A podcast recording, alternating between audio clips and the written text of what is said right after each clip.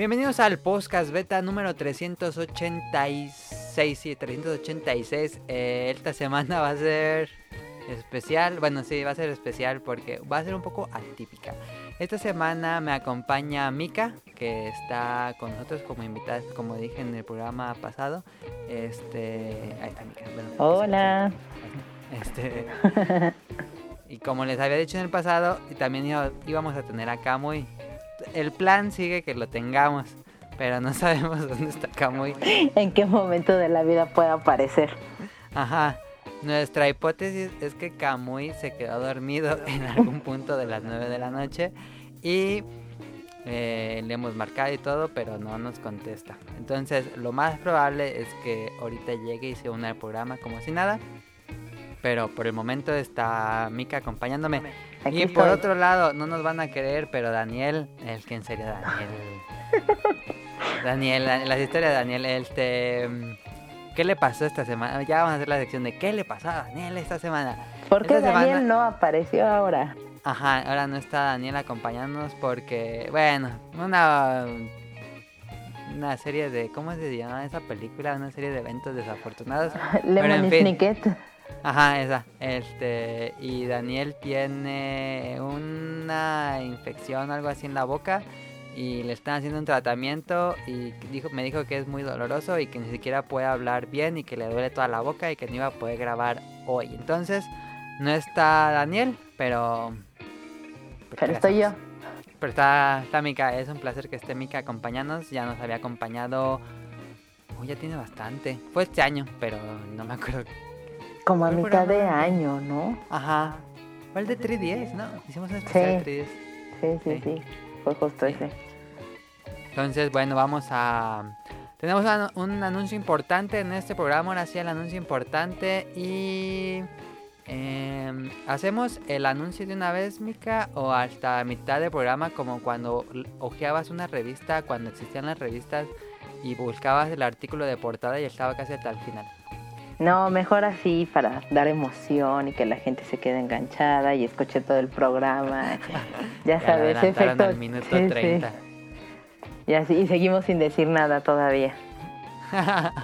bueno, este. Ay, el Betacuest, como no iba a estar Daniel, lo tenía planeado para que tú y Camuy compitieran juntos. Pero si llega Camuy, pues hacemos el Betacuest cuando llegue Camuy. Y si no, pues yo gané. Eh. También. Este, pero antes del BetaQuest, no sé qué jugaste en la semana, Nika. En esta semana estuve jugando Pokémon Go. Caí en las redes, bueno, mucho antes ya sabían que me había comprado el Switch. Este, porque yo había dicho que hasta Animal Crossing y bla, bla, bla, pero la verdad es que la oferta fue como súper buena, el precio fue muy, muy bueno. bueno, no fue buen fin, la verdad. No, no fue en Buen Fin, fue en el Premium Day o algo así de Amazon. Ah, sí, cierto, sí. Y me salió la verdad regaladísimo el, Switch y no lo pensé ni dos veces. Este, entonces por y ya valió la pena porque anunciaron Animal Crossing. Sí, y entonces dije, perfecto. Lo malo es que posiblemente pueda salir una edición de Animal Crossing y eso me va a dar mucho coraje. Eh, sí, es probable, probable, perdón. Pero bueno, ya veremos en su momento. Este, y entonces, pues entre los juegos que he comprado para, para el Switch ha sido Pokémon Go, que es lo que he estado jugando en esta semana, y este, y también Luminis, que fue de los primeros juegos que no dudé en tener. ¿Nunca lo había jugado a Luminis? Ya lo había jugado en el PSP. Ah, ok, Este, y súper enviciante, y me gustó mucho, y ya habíamos hablado, ¿no? Que me gustan mucho los puzzles. Y no, pues definitivamente en cuanto compré el Switch eh, no tenía mucho que había salido Luminis y dije, no, este es compra segura. Sí. Y en eso he estado. Ok. Este, y aparte de eso, ¿tienes otro juego para Switch?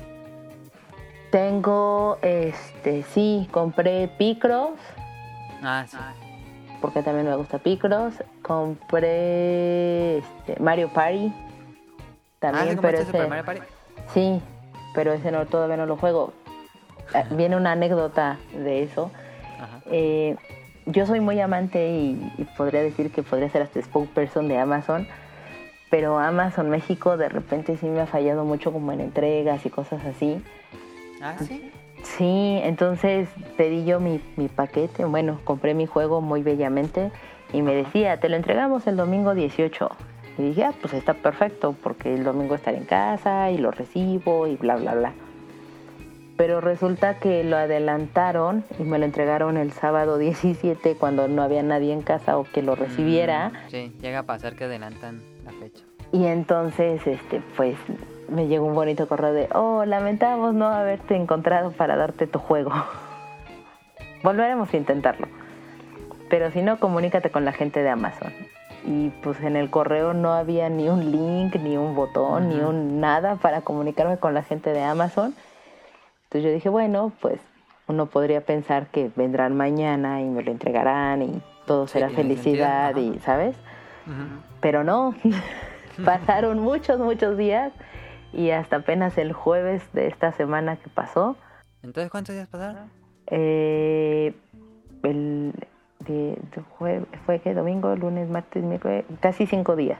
Ah, Después, sí, se tardaron muchísimo. Por supuesto, para el miércoles, martes, miércoles más o menos, yo ya estaba así buscando por todos lados de la página de Amazon de contáctanos.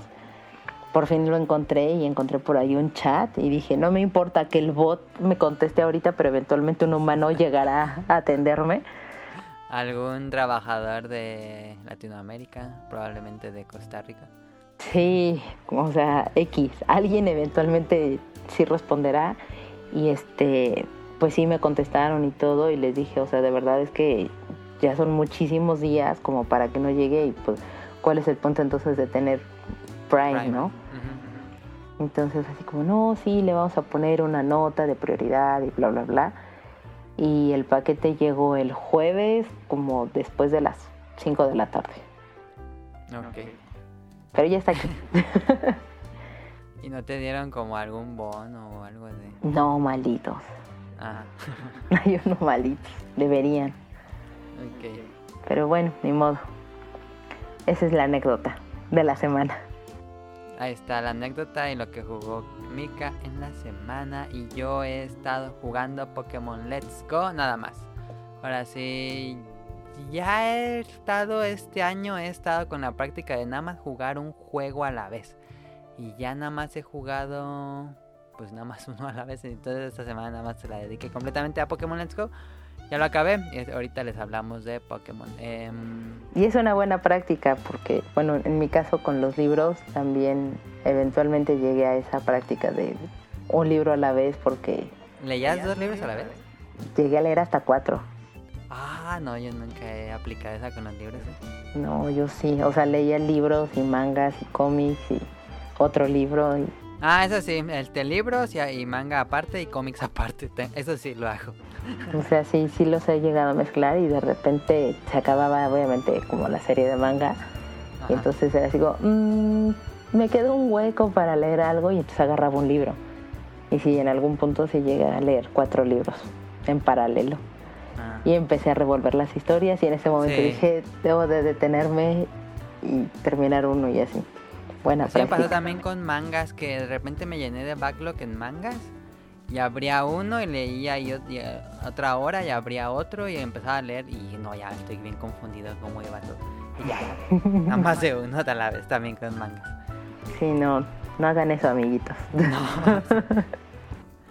este, bueno, estuvo lo que jugamos en la semana. El BetaQuest lo mandamos a por Porcilleca Kamui y vámonos al tema principal. Que te déjenme abrir el guion que no lo abierto.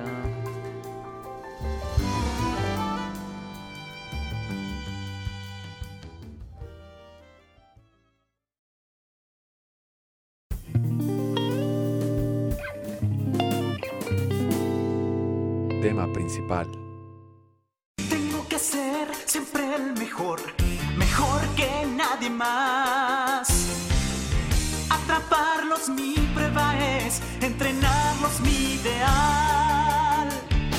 Yo viajaré de aquí a allá, buscando hasta el fin. Oh Pokémon, yo entenderé tu poder interior. Pokémon, tengo que atrapar. Somos tú y yo. Esta semana vamos a. Ahora sí reseña podremos decir que ahora sí es reseña porque ya lo acabé. Este, ¿Ya lo acabaste? Oh, por Dios, no, yo no. Hoy lo acabé hace unas horas, este, ya. Derroté a la... ¿Cómo se llama? A la meseta Añil, a los campeones y ya atrapé a Mewtwo. Ya salen los créditos y bueno, todavía quedan cosas por hacer, pero cuando un juego me saca los créditos, yo ya lo Ya es final, sí, yo también. Sí. Este, Mika, ¿es tu primer Pokémon? Eh, sí, como tal, sí. Es el primer este juego de Pokémon porque eh, jugué Pokémon Puzzle Color o algo así, pero pues eso no cuenta. Ajá. Y no más. Ok. Sería como tu primer juego principal. Sí. Sí, sí, sí. No va a tener yo totalmente. ¿Y por qué te decidiste por este? Pues me había como llamado un poco la atención, no demasiado, entonces ya sabes de eso de, ah, pues sí, está bien, pero pues atraparlos y, o sea, como, ¿qué más ofrece? Y bla.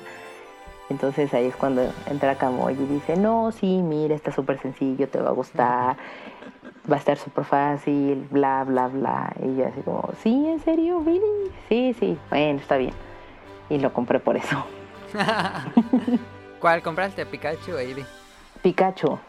Pikachu también, fue Pikachu. Para que combinara con, con mi 2DS. En realidad por eso lo compré. ¿Tienes el 2DS este? El de Pikachu, sí. Ah, ya. Y bueno, va a estar interesante entonces porque Mika es su primera entrega y yo ya estoy veterano en la serie. No he jugado todas, pero creo que no me falta Diamond. Em, bueno, comenzamos con la reseña de Pokémon Let's Go. Este, a mediados de este año se reveló finalmente que iba a salir un juego de Pokémon para Switch. Digo, ya estaba el rumor muy fuerte, ya habían dicho que se iba a salir todo, pero ya lo anunciaron a mitad de este año. Y al otro día fue de que, ay, espérense, porque ya no, vamos a ya no van a pelear contra Pokémon salvajes. Bueno, de entrada los Pokémon salvajes ya van a estar en el mapa siempre visibles. Y ya no hay peleas contra ellos, simplemente los atrapas como si fuera el minijuego de Pokémon Go. Eso a mí me hizo así como... No me gusta mucho porque ya saben, soy eh, veterano en la serie y cualquier cambio ya saben que uno se pone como viejito. Em, pero dije, vamos a jugar Pokémon. Dije, unos días antes todavía estaba así como, pero dije, voy a caer, es Pokémon.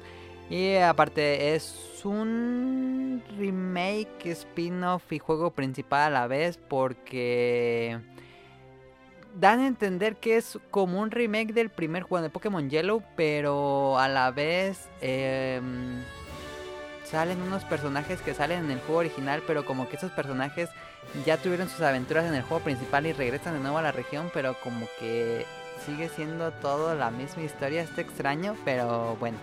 Este. Pero ya saben de qué va los Pokémon. Este es el básico, convertirse en el campeón Pokémon o el campeón de la liga, derrotando a los gimnasios y pues de, de, lado está la historia del equipo Rocket y todo lo que conlleva. Ah, no te iba a preguntar este, ¿cómo, cuánto llevas o, o dónde vas en el juego. Voy a Acabo de tener mi tercera medalla, si se llaman así, medallas. Ok. Eh, es este Brooke, Misty y el, sargento. Ajá. Ajá. Entonces acabo de tener como esa y avancé como un poco más y este y llegué como a una cueva que hicieron unos no sé, desconozco el nombre, pero son yo me los imagino que son como unos topitos que van saliendo así como si fueran deditos. Ah, sí, los Diglets.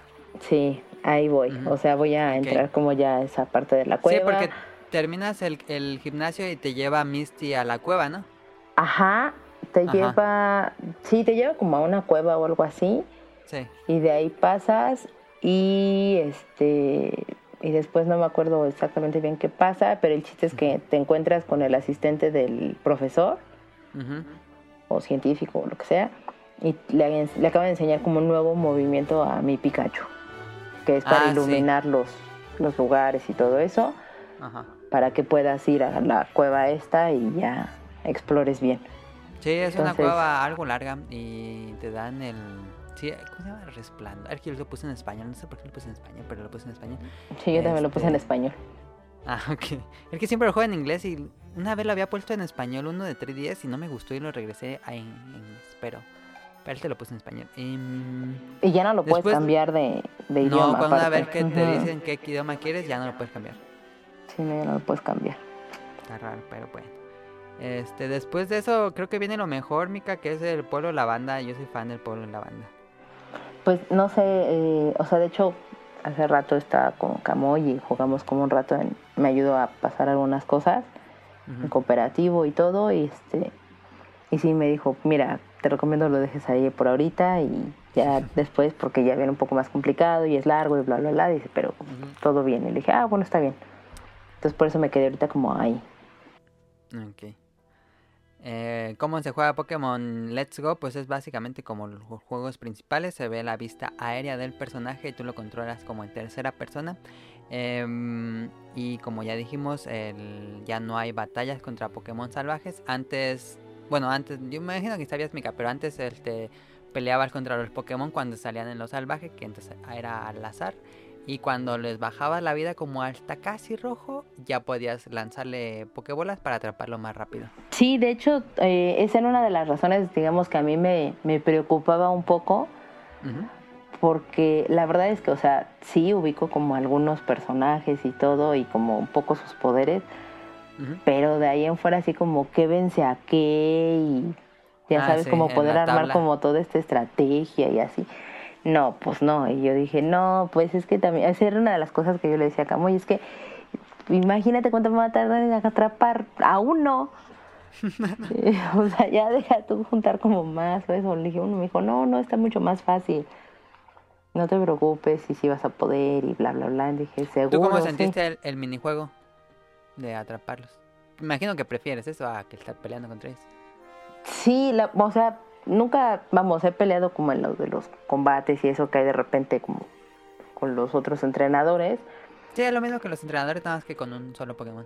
pero este, no me parece mal, aunque sí es un poco como repetitivo de repente, ¿no? Entonces, eh, o sea, sí está mucho más sencillo para alguien plenamente novato como yo. Está perfecto, pero creo que lo que le falla un poco es como el control. O, Sí, o es mi torpeza. No, no sé cuál de las dos cosas sea. No, sí, yo creo que yo vi muchas quejas en internet de gente que decía que el control, pues nada más no. Estamos hablando de cuando lo juegas casero. Sí, sí, sí, sí, sí, casero. No, porque este, o sea, yo todo el momento, bueno, hasta hace rato no me lo jugué un ratito como portátil, pero normalmente lo tengo casero. Y este, y es como muy chistoso que normalmente soy diestra, pero es más fácil atraparlos con la mano izquierda que con la derecha. Ah, sí. Tengo más habilidad al parecer así.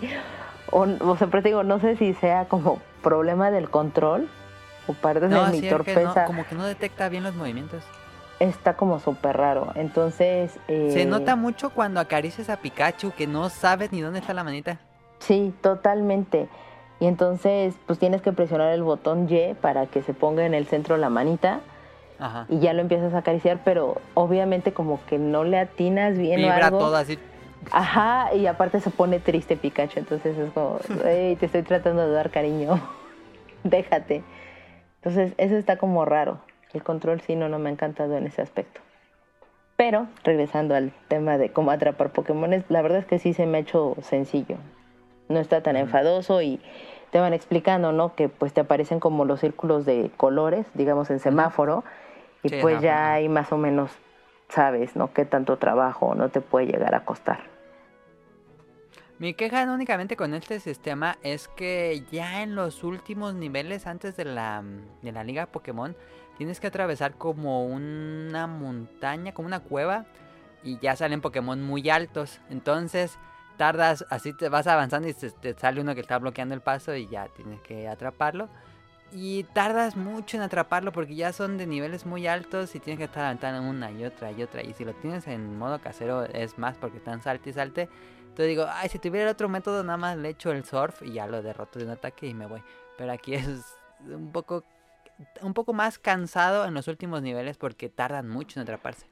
Sí, y por ejemplo, hace rato que te digo que lo jugamos en cooperativo Camoy y yo, eh, pues hay algunos, el que es como mimo, no me había salido y me salió. Ah, sí, Mr. Mime.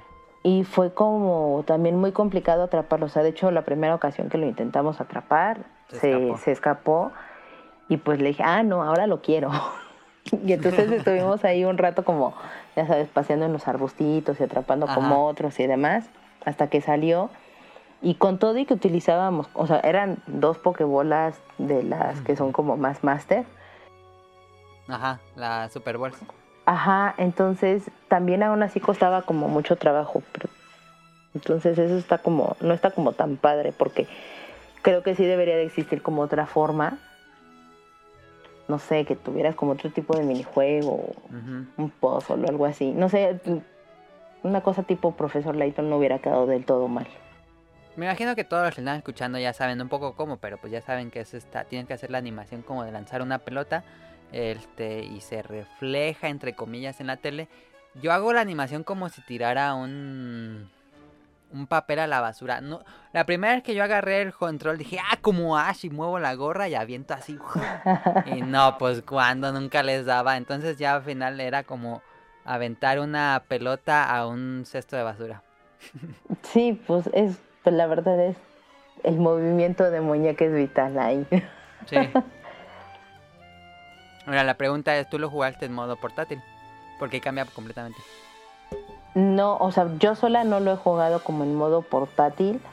Lo ah. jugué en modo portátil, por ejemplo, hace rato, pero cuando te da la opción como de tener batallas y eso. Pero si quieres eso ahorita más adelante lo platicamos. Ok. Este, bueno, era la única queja ahí del de que puede, puede volver un poco tedioso en los últimos niveles, pero bueno.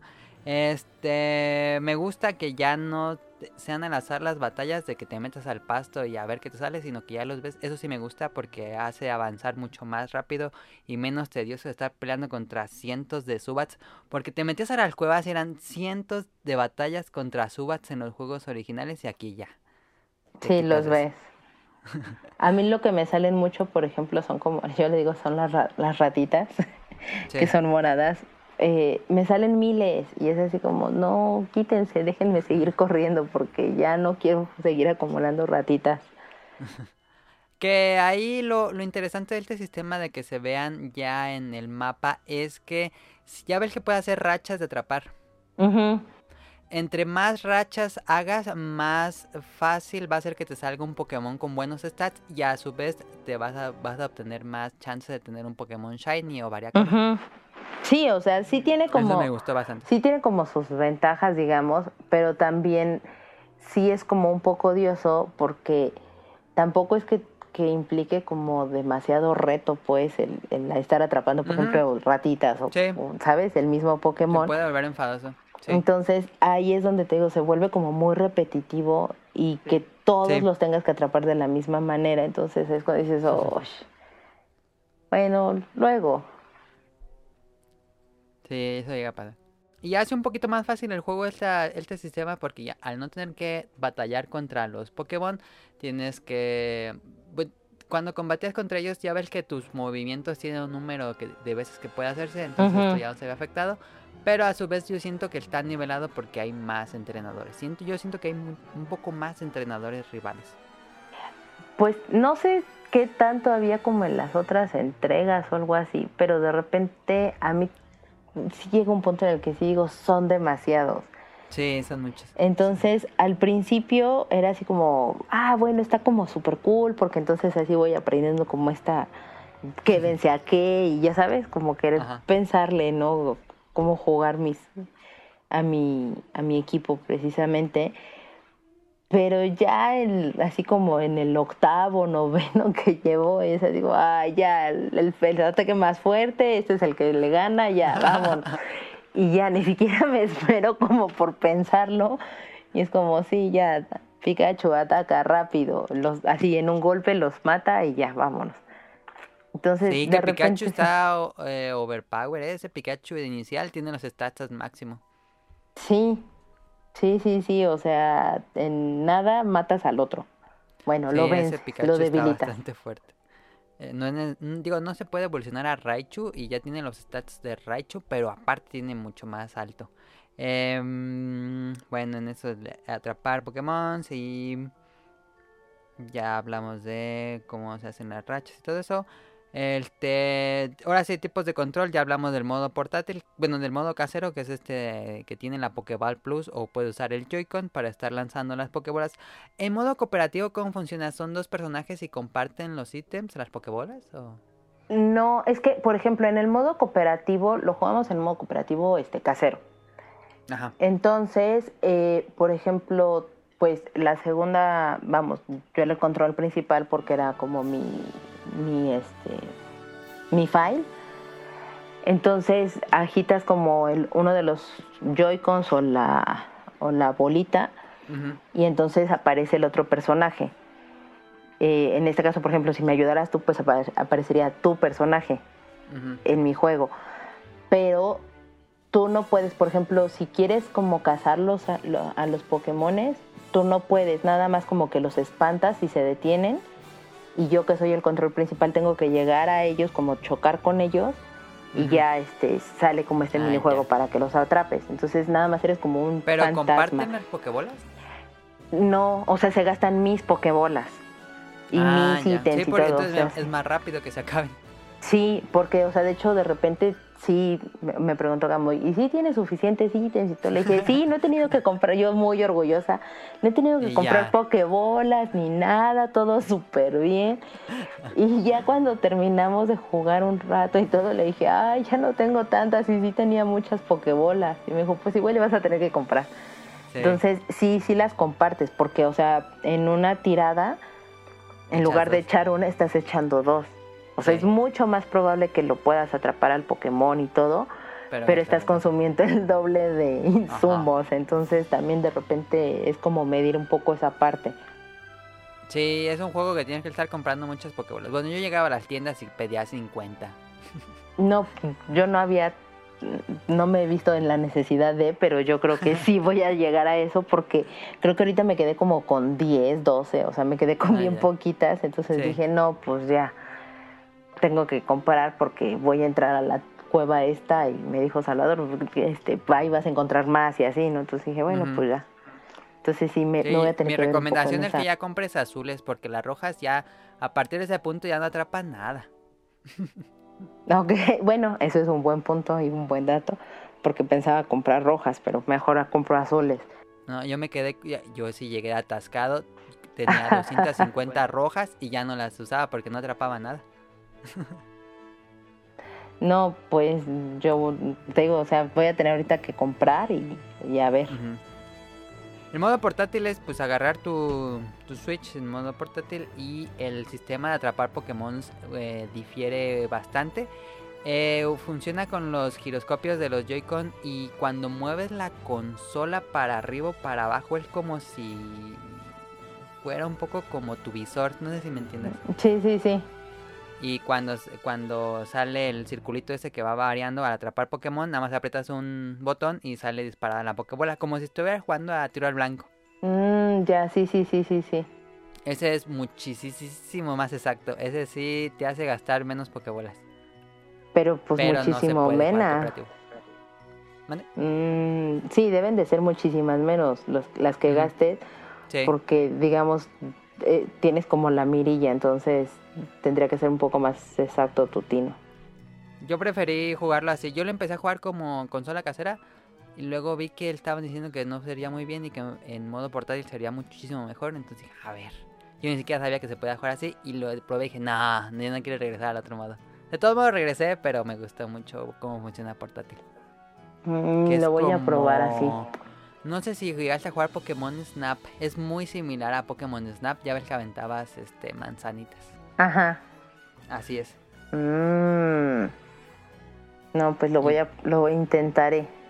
Para comparar, estuve atrapando a Zapdos, este Pokémon legendario, y con el modo casero gasté 50 Ultra Balls, me gasté todas mis Ultra Balls y no lo atrapé. Las 50 que compraste, las 50 y se fueron.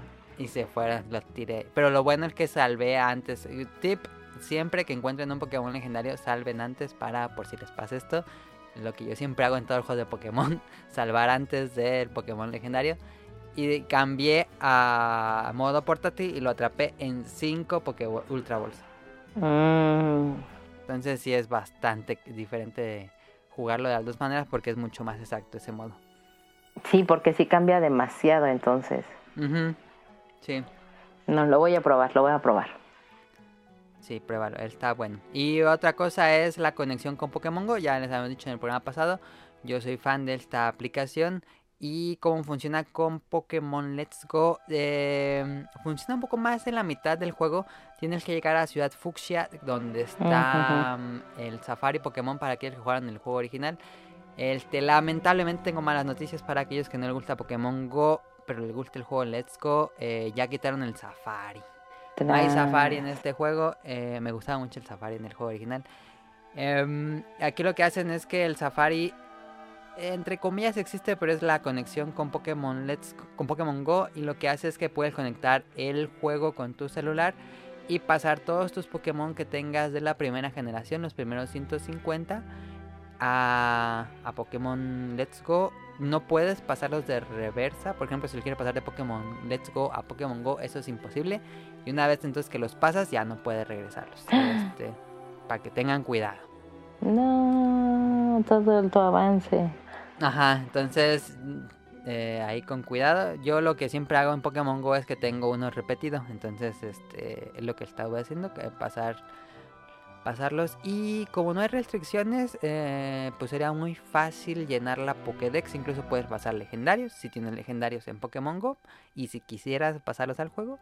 Este, pero eso lo, es la, como la aplicación. Y por otro lado tenemos el, la Pokéball Plus, que si compraron el, el bundle o compraron, creo que la venden por separado, aunque no estoy seguro. Sí, sí la venden. Bueno, acá en la CDMX, sí la, Ay, la venden no he ido a separada. Este y puedes conectarla directamente a tu juego en Pokémon Go. Eh, como funciona esta otra, ay, no me acuerdo cómo se llama este otro botoncito que te pones en la mano. Mm, no, no. Pero bueno, este funciona igual. eh, vibra, se, se autogiran las- los discos. Si le metes un Pokémon, autogira los discos. Y em, vibra si hay un Pokémon y le puedes apretar para que lo atrape solo sin tener que abrir la aplicación. Y por otro lado, puedes usar la Pokéball Plus aunque no tengas Pokémon Go. Puedes guardar en la Pokébola un Pokémon de tu juego de Let's Go y lo vas a traer este pues así en, la bolsa con tu Pokébola y lo que hace esto es que funciona como con el Pokéwalker que eh, mientras camines va generando experiencia y va atrapando vallas. Una vez que la regresas al juego, el Pokémon él obtiene la experiencia y las vallas. Y ya. Sí, van subiendo también como parte de sus stats, entonces no, es- no me parece como mal y si quieres de repente subir como de nivel o mejorar como alguno de tus, de tus Pokémones que tienes en tu equipo, me parece como una buena manera de hacerlo. Sí, me gustó esto, cómo funciona. em, lo probé varias veces y sí sacan buena experiencia. Em, eh, y bueno, ya pasando a cómo se ve el juego. eh, yo ponía aquí que se ve muy tipo Animal Crossing. Tú que eres fanática de Animal Crossing, ¿qué piensas? Yo creo que sí, que de hecho también esa fue una de las de las razones que estaba en mi balanza de, "Eh, a lo mejor sí lo compro porque se ve bonito y así. Y yo le achaco que es como, a- tienen estos colores como demasiado vivos, o sea, su gama cromática es así como muy viva, muy colorida. Y eso creo que es lo que te ayuda a que te quieras acercar como a el, a el juego. Sí. Porque sí se ve como muy agradable a la vista, no un color como chillante y es- se ve como muy armónico. Sí, Entonces está muy bonito, se ven muy cute. se ve muy bien el juego, en serio se ve muy bien. Creo, bueno, sería lógico pensar, pero es el mejor juego de Pokémon que ha existido gráficamente. Em, y todos los personajes tienen como el estilo anime de la serie manga. Me gusta que, que mantenga esto porque en Detective Pikachu, el juego, no la película, en el juego tenían otro estilo de los personajes que era como película de Disney que sería tan raro, pero pero mantiene el estilo anime. Eh, algo que es eh, un poco queja es que es muy apegado al juego original y todo es como muy cuadrado, como muy plano, como que no hay relieves, como que no se ve realista, sino se ve muy caricaturizado y no hay como estos, pues son caminos cuadrados. Sí. no hay como curvas o así unos escenarios un poco más interesantes. Eh, Pokémon Sun and Moon tenía unos escenarios mucho más interesantes en, variando, así de que tenía como valles o riscos y eran como ir subiendo una montaña, cosas así, pero aquí todo es muy, muy, muy plano. Sí, porque incluso eh, hay como algunas falta de sombra, digamos, entonces pues siempre es soleado y siempre es como la misma hora y, y ahí también como el hecho de que no transcurra como el tiempo, digamos, si hubieran hecho este efecto de que de repente atardece solo un poquito, cosas así, sí le hubiera dado como una plusvalía todavía más a el juego. Sí. Y bueno, ya sonido está increíble, me gustó muchísimo. El soundtrack es algo tipo orquestado de la, del soundtrack original de Junichi Masuda, que según yo debe ser Junichi Masuda. Este, pero suena fantástico, a mí me encanta cómo suena el soundtrack, las canciones clásicas de, toda la vida, yo creo. Este, por lo lavan, todas las canciones están ahí, eh, muy bonitos arreglos. Y mm, una queja, o no sé tú qué piensas, Mika, tú que no has jugado a los otros juegos. Es que los Pokémon tienen el, el grito, sigue siendo el clásico de los de Game Boy, el que son como puros chirridos. Ya sé, cuando yo lo escuché, pues al final del día yo repito, no, no había tenido como acercamiento con este tipo de videojuegos, o sea, sé que existían y todo, pero más allá de como el sonido o algo así, pues ni idea. Y el, acercamiento más claro que tenía pues era como el del anime, ¿no? Entonces, pues de repente yo esperaba, escuchas a, Pikachu y que así hace pica pica y dices, ah, pues igual y todos van a hacer el sonido que veías como en el anime. Sí, sí, sí, sí, Y este, y el primero que me encontré eh, fue un Bulbasaur y que nada más hizo un ruido horrible. Y yo dije, ¿por qué no habló? ¿Por qué dijo eso? Está muy raro. Y dije, bueno, igual y es porque está como chiquito o no sé. Y ya cuando empecé a ver y todo, dije, no, bueno, me hubiera gustado a mí por lo menos, pues que sí tuviera como ese, ese efecto de lo que pues ya te malacostumbró el anime. Sí, es como una tradición que todos los juegos de Pokémon han hecho. Yo creo que ya es tiempo. Es como tradición entre comillas, pero yo creo que es más de flojera por grabarte de nuevo. Pues ya están grabadas por la serie, pero pues es Bulba Bulba y Zapdos y cosas así. Como que uno esperaría, por ejemplo, Raidon, que es un Pokémon así grandote de, piedra, que tuviera una voz bastante gruesa como en el anime, pero aquí es... sí, no, pues, tiene más sonido y aparte de repente eh, pues aparecen como dos Pokémones distintos y este y se escucha como su chirrido ese raro y se parecen mucho. Entonces de repente no sabes qué es exactamente lo que salió y pues ya te tienes que regresar hacia el sonido para ver si es algo nuevo o algo que ya tenías. Entonces, sí, los únicos que tienen sonido así como dicen su nombre es Pikachu y Eevee. Y ya. Ajá, y ya. Y, o sea, por eso digo, yo pensé que pues, cuando te dan el Pikachu y si dice pica pica, pues dije, ay, qué bonito. Todo es como lo conozco y no es cierto. Me sentí timada y engañada. Sí, yo creo que ya es tiempo de que los siguientes juegos, o por lo menos que den la opción de que estén como el anime o como los juegos viejitos. Sí, eso deberían de escogerlo, uno. Y otra cosa que tampoco nunca han hecho es que los personajes no tienen voces en ninguna forma, nada más hay texto y a lo mejor ya se siente un poco viejo eso. Yo creo que sí, aparte también es, os, repito, como te enfrentas como a muchos eh, rivales. rivales y eso, entonces siempre repiten como lo mismo la primera vez que lo lees y todo, pues sí, sabes que, ay, no, a ver qué me está diciendo y tal. Pero ya cuando estás como, por ejemplo, en mi caso, con el tercer, cuarto marinero y que dicen lo mismo, dices, ay, ya, no tiene esto como un avanzar más rápido o algo, porque de verdad es lo mismo. Entonces, sí es lo que lo hace como bastante tedioso en ese aspecto. O sea, sí podría ser un poquito más dinámico. Y perdón que mi referencia a este tipo de cosas sea como Profesor Layton, pero ese, por ejemplo, es un videojuego que tiene un chorro de texto, pero así muchísimo texto y que no te cansas de leerlo o no te cansas de ir siguiendo como esa historia, porque los diálogos o porque lo que vas leyendo sí es diferente. Entonces, el hecho de que de repente tenga estas cinemáticas y todo y hablen, sí le da un descanso como a, tu ojo y todo y te lo hace como mucho más dinámico. Y eso creo que aquí les hubiera funcionado perfecto. Pero no, nada más es leer, leer, leer, leer. Entonces... Sí, mm. está bien raro. Sí, no, no soy muy fanática de eso. Pero bueno, ya para concluir del juego, este, en general, igual y puede ser un poco porque yo ya estaba enfadado de Red Dead Redemption 2. cuando lo jugué dije, ya, lo mejor que he jugado. Este, es bastante divertido. Em, sí, es muy entretenido. Sí. Sí lo es. Yo pensaba que iba, tenían como algo bajas las expectativas, pero sí me, me, me gustó bastante. Tiene sus problemas, como ya dijimos, puede sentirse repetitivo y a veces eh, yo también siento que hay muchos entrenadores y de esos que nada más tienen un Pokémon bien tonto y ni te dan experiencia, así como Ay. Sí. Em, pero pues bueno, está medio balanceado. Es un juego, dirías que es adictivo. Yo luego como que sí le pegaba muchas horas. Pues yo creo que sí es adictivo porque, por ejemplo, el primer día, tampoco llevo tantos días jugándolo.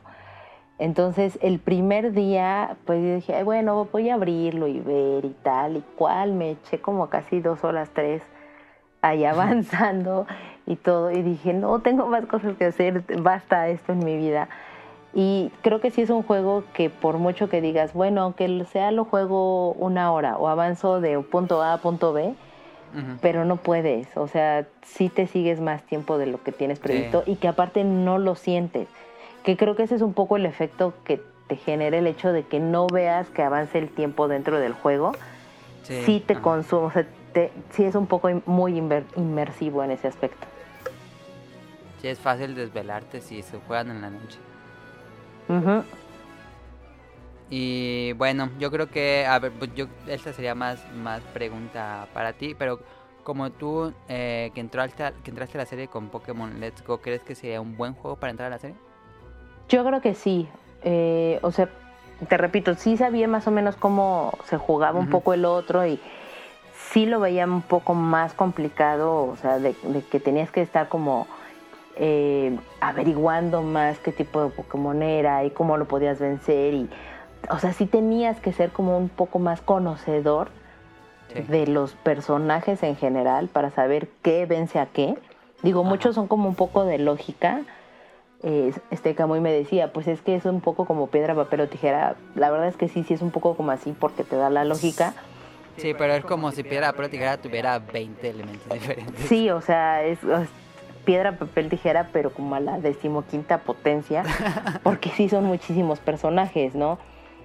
Entonces, mm, no me parece como mal, o sea, hay cosas que sí se simplificaron, hay cosas que repetimos y están como un poco tediosas, pero sí es un juego como adictivo y noble, o sea, sí está fácil para alguien neófito como yo. No lo has sentido difícil. No. No, no, no, para nada. Sí, yo también lo sentí muy fácil y lo que hice fue no, no evolucionar Pokémon. Derroté a los a los seis, seis, seis gimnasios sin, evolucionar. Y dije, ah, ya aprendieron todo lo que tenían que aprender. Y evolucioné y ya era de One Punch Man, de todos los derrotados con un golpe. Pero así sin evolucionar sí me costó trabajo, eh, sí me pusieron al límite varias veces, así de que no tuve nada de perder porque con la primera evolución son bien débiles. Pero pues ojalá, lo que yo pido es para los veteranos es un modo difícil yo siempre pido modo difícil, pero nunca lo han hecho. y creo que sí debería de, vamos, la mayoría de los juegos sí lo tiene, como el modo fácil, o, vamos, el fácil, el medio o normal y el difícil. Y este juego creo que, como siento que también está muy enfocado como a niños. Sí, sí, sí. O sea, hay veces que sí es como demasiado fácil, incluso para alguien que no es tan conocedor como yo pero no, o sea, no me parece mal, pero creo que gente que ya tiene como mucho más experiencia con la serie y todo, de repente sí lo podría llegar a sentir como un poco soso. Sí, sí puede llegar a ser. En especial si ya se la saben. Pero bueno, este otra cosa es que hay peleas en línea, pero podríamos decir que casi, casi no hay. ¿Cómo funcionan las peleas en línea para aquellos que quieran jugar competitivo? Tienes que decirle a alguien, así, háblale por teléfono, por Skype, por donde quieras. Este, le dices, métete al modo en línea. Y cuando te metes al modo en línea, te dan un password. Y tienes que mandarle el password a la otra persona para poder pelear en línea. No es como que hay un lobby y buscas gente. Nada, nada. Esas, eso se me hizo la, la peor idea que a alguien se le pudo haber ocurrido. Porque si se supone que te está dando la opción de que puedas como pelear con un ajeno, o sea, por ejemplo, tú y yo no vivimos en la misma ciudad y tampoco, o sea, ahorita la tecnología de repente sí te lo puede hacer como más fácil, pero el otro día, por ejemplo, yo entré a jugar y yo te vi conectado y dije, ah, bueno, pues igual y podría jugar con Adam, ¿no? Pero, pues, ¿cómo te aviso cuál es el código? O sea, sin tener que recorrer como a un tercer modo o medio para poder decirte, el código que voy a poner es aparte, o sea, no estás entregando no sé, como la Biblia del Pokémon o algo por el estilo, como para que todavía tengas que poner un código para poder tener una pelea. Sí, la, la mentalidad de este juego es que era como para... Pues no buscaban el modo competitivo realmente. Todos los juegos de Pokémon principales han tenido como su bueno, a partir del 10 han tenido su lobby y puedes buscar por región, por ciudad y por todo, así muy bien estructurado con el modo en línea, con torneos en línea, todo está muy padre, pero aquí le quitaron todo eso, veces no hay nada de eso. No, y, eso fue así como súper chafa porque ni siquiera en modo local, ¿sabes? en modo local también necesitas poner como este código para que ah, puedas enfrentarte con alguien. Y dices, está a dos pasos de mí esta persona, ¿por qué tengo que usar un código?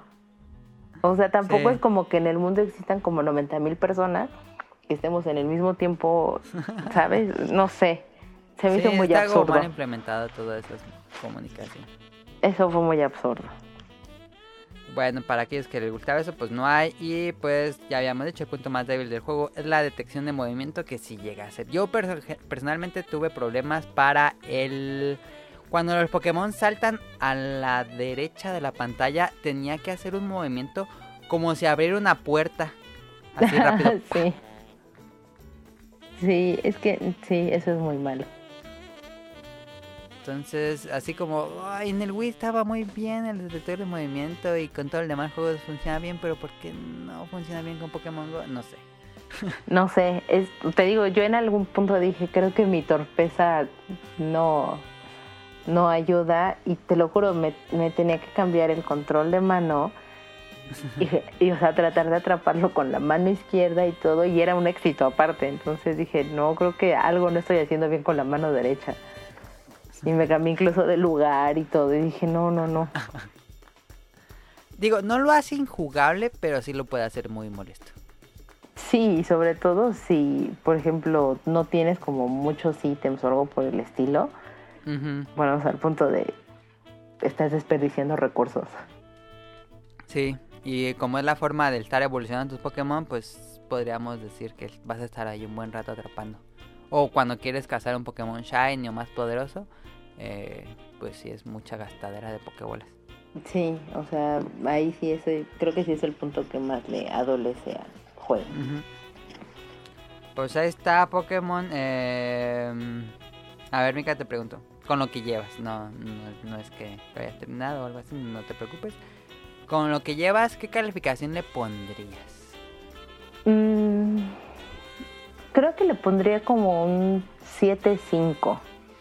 Ok tirándole un poquito más hacia el 8 porque sí está entretenido, sí es un poco adictivo porque de verdad se te ve el tiempo y demás, pero tiene como estos detalles que hemos repetido de el control, el que es repetitivo, el que no, o sea, no haya como ciertos cambios que podrían ayudar a que sea estúpidamente adictivo. Porque tiene todas las herramientas para hacerlo, ¿sabes? Sí, sí, sí, sí. Pero creo que se quedaron en el, mm, no, no, bájale dos rayitas y hasta ahí. leí en internet que la decían que la gente que, que hace los juegos de Pokémon nada más juega los juegos de Pokémon y como que no ven todo el panorama de otros juegos RPGs que hay con todas las otras mejoras. Sí, y, podrían la verdad es que explotarlo muchísimo y tienen de verdad un, universo que, que, podrían hacer. De verdad es, es un juego que fácilmente podría enviciar a la gente mal. mal, mal, o sea, de dejar de, de vivir tipo, no sé, cualquier película, o sea, me recuerdo ahorita como la película ya muy viejita de Avalon o algo así que... Ah, sí. Te, pero te supermeten al juego y que vives de ello casi casi. Ajá. Pokémon podría hacerlo. Sí. Pero no lo hacen pues nos queda, nos, pues, nos deja con ganas de más, este, me deja con muchas ganas de probar el juego que sigue, que el juego que sigue sí será nueva generación y nuevo juego de la serie principal, entonces habrá que ver próximo año, pero pues bien a secas. Sí, es un, es un juego que está bien. Ajá. No, no está mal, no es que digas, ay, es una porquería o algo, no, está bien, pero no es perfecto ni excelente como sí podría llegar a ser. Sí. Quién sabe Camuy qué habrá pensado de esto este, ya cuando nos escuche. Cuando nos escuche, entonces ya podrá comentarlo. Ojalá que llegue, quién sabe. ¿O no le habrán quitado la internet? Ahorita me quedé pensando. Mm, no, pero no creo, porque al menos habría contestado un mensajito.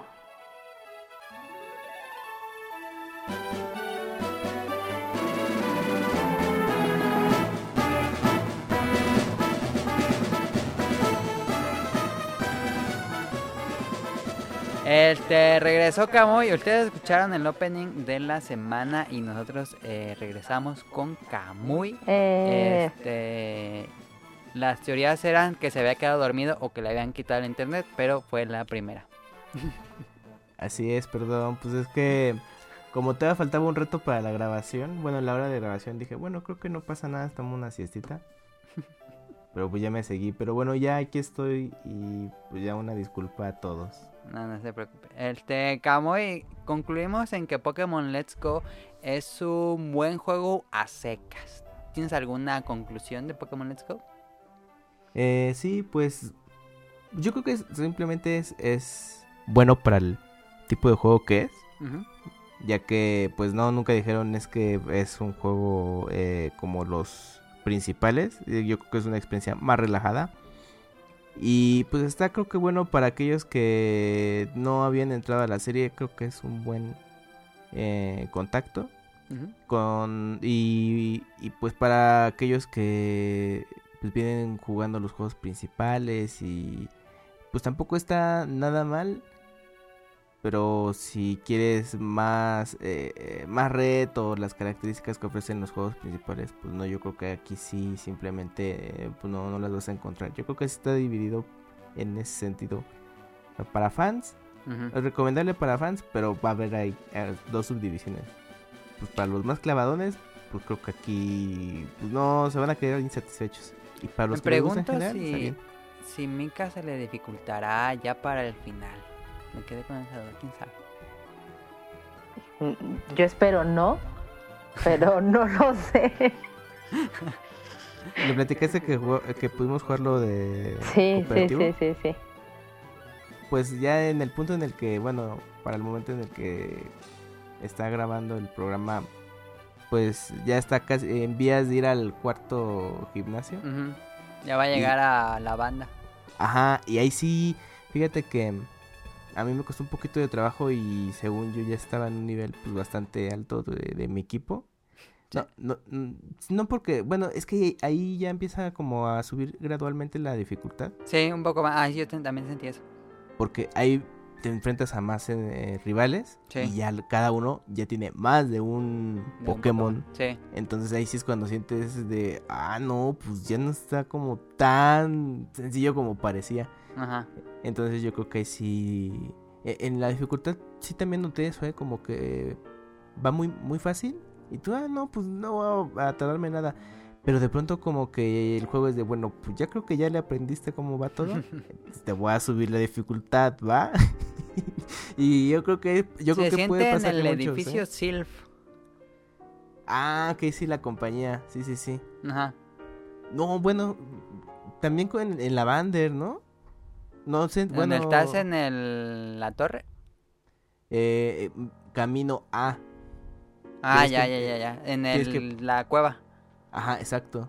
Ah, no, yo desde ahí sí dije, ah, no inventes. Y hubo una parte que dije, no, mejor no, no me enfrento a todos los entrenadores y no, no, no la cuento. Sí, sí, sí, sí me pasó eso. Ya no me espanten. No, no está difícil, pero... Me acuerdo que cuando yo jugaba los primeros Pokémon, me era muy intimidante la liga. Ajá. Entonces, pues ya. Este. No, pero, pero normal, pues yo sí lo recomiendo, pero pues para ese, para el sector de Pokémon que, o sea, le gusta en general, es eh, una buena manera de revivir eh, la primera generación. El juego se ve muy bonito, yo creo que pues, ya lo han de haber comentado. se, ve muy, muy, muy bien. Y a mí sí me hizo pensar, bueno, pues si se ve este spin-off. Lo que sí. Ajá, o sea, yo no me imagino cómo se va a ver el, el principal. spoiler va a ser igualito. a lo mejor en, en Cell Shaded, ¿no? Así con gráficos más coloridos. Ajá. Tipo anime. Ya, pues estaría padre, pero aún así se vería muy bien, oye. Sí. Y pues para aquellos que no, no han jugado Pokémon antes, pues también es un buen acercamiento, porque está muy relajado. Ajá. con detalles así en la dificultad eso, pero no nada grave, pero... En especial para los que nada más han jugado Pokémon Go. Ajá, exacto. Pues bueno. Sí, pues justo. No, yo creo que también para las nuevas generaciones que... Sí, que, no les apenas, ajá. o sea, como que, ay, a ver qué onda con Pokémon. O sea, que conozcan que es más allá de, pues quizás la, la aplicación del teléfono, ¿no? Muchos ya llegaron así. Bueno, mira, esto lo voy a poner en la conclusión y ahorita mejor vámonos al opening de la semana. Escúchenlo y ahorita venimos.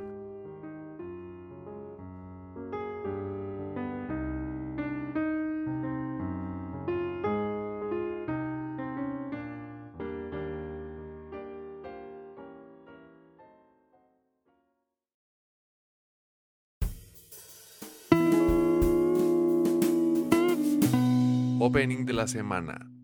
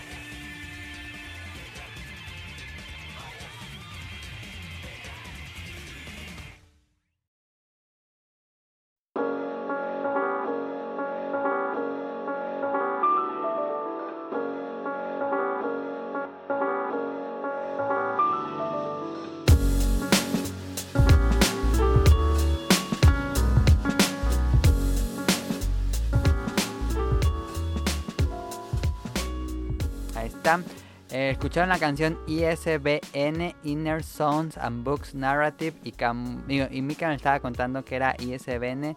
Y luego llegó Kamui. Este, ya no el, terminé. Ah, bueno, ok. Es que el ISBN es un número que digamos que. El número identificador. ¿El código de barras? Sí, y no más o menos. Es el número identificador de cada uno de los libros que va a tener eh, pues la editorial o el país en general. Ah. Entonces consta hasta donde yo me quedé hace unos 5, 6 años atrás, eh, constaba de 13 números o de 13 dígitos que estaban divididos como con guiones y digamos que puede ser el mismo nombre, supongamos se llama el libro este, Diablo Guardián, pero pueden existir distintas ediciones de ese mismo libro. Entonces, digamos que la primera edición tiene un ISBN, la segunda edición, porque le agregó una coma más o algo así el autor, tiene otro ISBN y así sucesivamente. Entonces puede ser un mismo libro, pero con distintos ISBN, porque son como títulos diferentes. Y cada país tiene eh, un inicio diferente, que es lo que te marca como cada una de las regiones. Por ah. ejemplo, en México es 970, en España era 84.6 creo, eh, Sudamérica tiene como otros y así. Entonces también por, por país o por región van cambiando esos números y así es como también te ayuda a identificarlos a dónde pertenecen. y con ese número, perdón, con ese número puedes crear el código de barras. Sí, porque siempre lo ponen arriba del, código. Pues está eh, dato curioso y opening de la semana que la canción se llama así. Eh, y el grupo es Techno Boys y la serie es Gaikotsu Shotenin Honda-san, que tiene todo el sentido porque es un anime sobre una librería. No sé si lo pudieron. Bueno, Kamui me dijo que vio unos episodios. No sé si Mika ya No, no lo he podido ver y está muy mal ah, porque es de libros y así. Sí, por eso había puesto este. ¿De qué va este anime? Es un anime que nos cuenta el día a día de una serie de empleados que trabajan en una librería de Japón. Una librería que como que se enfoca en manga, eh, pero también vende libros de arte, cómics estadounidenses, eh, novelas, etcétera, Como cosas eh, otakus. Y el protagonista es Honda-san, que es un empleado promedio que le toca estar resolviendo pues, los problemas que ocurran en esta librería y con su área, etcétera. Es un anime corto de cada episodio dura como 10, 12 minutos y mm, es más una serie como slice of life con mucho humor, como con sketch de humor de cosas que les pasa con cosas que sí les pasa y que uno no se da cuenta, pero es bastante divertido cuando te lo explican en forma de anime. Lo divertido es que el estilo de arte es como muy raro, es todos los personajes tienen como una máscara una máscara de gases, una máscara de papel, una... Bueno, el protagonista es una calavera. Eh, no sé por qué... No sé por qué haya sido la razón, a lo mejor para no poner a personas reales y que no causaran el mismo humor, no sé. Este, pero los únicos las únicas personas como que se ven reales entre comillas serían los clientes. Este, esto lo da a entender la serie, pero no sé si sea la realidad. Lo que la serie da a entender es que este anime o manga fue creado por un trabajador que sí estuvo, que está trabajando en una librería. Este, y ahora hicieron esta adaptación. Incluso en el episodio de esta semana hacen como la meta referencia de que hacen de que uno de los personajes lee el manga que ahora es anime está extraño em, ok y pues es un humor muy, muy referencial de cosas que no se sale. Por ejemplo, Gege no Kitaro y ponen Gege Gege XXX Ro. Ya te das cuenta de que es Gege no Kitaro, pero hacen como estas humor de referencias de que se le acaba tal título y tienen que conseguir más, cosas así. Kamui, no sé qué te pareció a ti. Sí, yo pude ver el anime, ya lo tenía ahí contemplado. Pero bueno, no lo tenía así en lista. Ya cuando me comentaste que pues ibas a platicar de él y que aparte era una de esas series cortitas de 10, 11 minutos, dije, ah, pues yo creo que sí me da tiempo. Y ya, y, pues está bastante buena. Sí, me hizo reír ahí un par de veces, pero la pasas muy bien. Y e igual, ¿no? Tiene todas estas referencias y se autocensuran para no, no dar el el nombre completo de... Así como saldría el, portero de Eugenio Derbez. Ajá, algo así. Sí, sí, o sea, no, simplemente hablan y se escucha un... como un pitido, ¿no? Eh, y ya en el subtítulo solo aparecen así, este, o sea, no aparece el... El, nombre completo. El, nombre completo. Y de ahí, pues la verdad sí me gustó porque, bueno, a mí me hizo recordar cuando fui a la bueno, en el viaje, el primer viaje a Japón, de que ibas hacia las librerías y todo. O sea, sí, sí logra, la verdad, como les había comentado en algún momento, como transmitir muy bien este ese, esa ambientación de, de los lugares y aquí también lo hace. Sobre todo porque te ponen. Bueno, yo entiendo que están situados como en una librería, quizás en Tokio, porque muchos de los clientes son extranjeros. Sí. Y entonces se ponen en, luego como en problemas los, las personas que te atienden, bueno, que, que atienden porque no a saben los personajes. el, el les rompes el sistema. Sí, sí, sí, sí, Eh, sí, sí. Entonces, es- eh, pues sí, pues me acuerdo, ¿no? Cuando luego les decías, ay, pues les tengo que preguntar, o tengo que usar una imagen o algo. Igualito, y entonces sí te sientes muy identificado con eso. Esto, mm, y pues eso es pues, es lo más chistoso. Y aún así, ¿no? Pues, o sea, simplemente ves las circunstancias y dices, ah, no inventes, este, pues, pues pobres, ¿no? Sí, te y- ponen del otro lado. Ajá, justo. Y está interesante porque incluso en, la- en el mismo anime te cuenta, ¿no? Pues es que aquí se trata de, de contar qué ocurre detrás de la puerta del mostrador, ¿no? Y entonces ya te, te, comentan justamente ese, ¿no? El, el, el desarrollo de, más bien, la interacción entre los empleados o cuando los tienen que llevar a capacitación y cómo es que pues, la sufren también. Con el que le llevan los libros y cómo conseguir los libros. Ah, sí, sí, y eso es interesante porque, pues bueno, se maneja diferente, al menos aquí, por también la experiencia que tuve de, de editorial, porque pues ahí van como que, el- eh, es que, se- bueno, se me hizo chistoso porque van los representantes de editoriales para promocionar, pero todavía hasta llevan como eh, como inventario, así, no, pues se trajo unas muestras, ¿no? Ya por si las quieres poner, pero pues también para ellos es un relajo porque pues no está inventariado eso y, y quieren como de, mira, te dejo estos 10 libros si quieres aquí este en tu área principal y ellos, no, oye, espérate, pues tenemos que llevar un control y así se, hace todo un caos también. Pero está, está chistoso. Pero no, pero lo más chistoso también es con los clientes extranjeros. Que Sí, la- de este, oye, disculpa, ¿tienes tal género? Y entonces, este, ay, no, pero como que dice, ah, sí, claro, aquí está. Ah, pero queremos de un género en particular, ¿no? Porque es una, es una pareja ahí de, este, de, de dos extranjeros, pero pues son hombres. Y entonces sí como que se, ay, chin, pues es que pues les gusta ese tipo de, de lectura, pero pues no sé si les gustará lo mismo que las chicas. Y entonces también ahí empiezan a tener sus problemas. Y se pueden así de, Son como las anécdotas que ha tenido este vendedor. Sí, pero está, está muy, ajá, está muy bueno. Y, y son dos, dos capítulos en, en uno. Ah, sí, cada, cada capítulo tienen como dos historias. Ajá.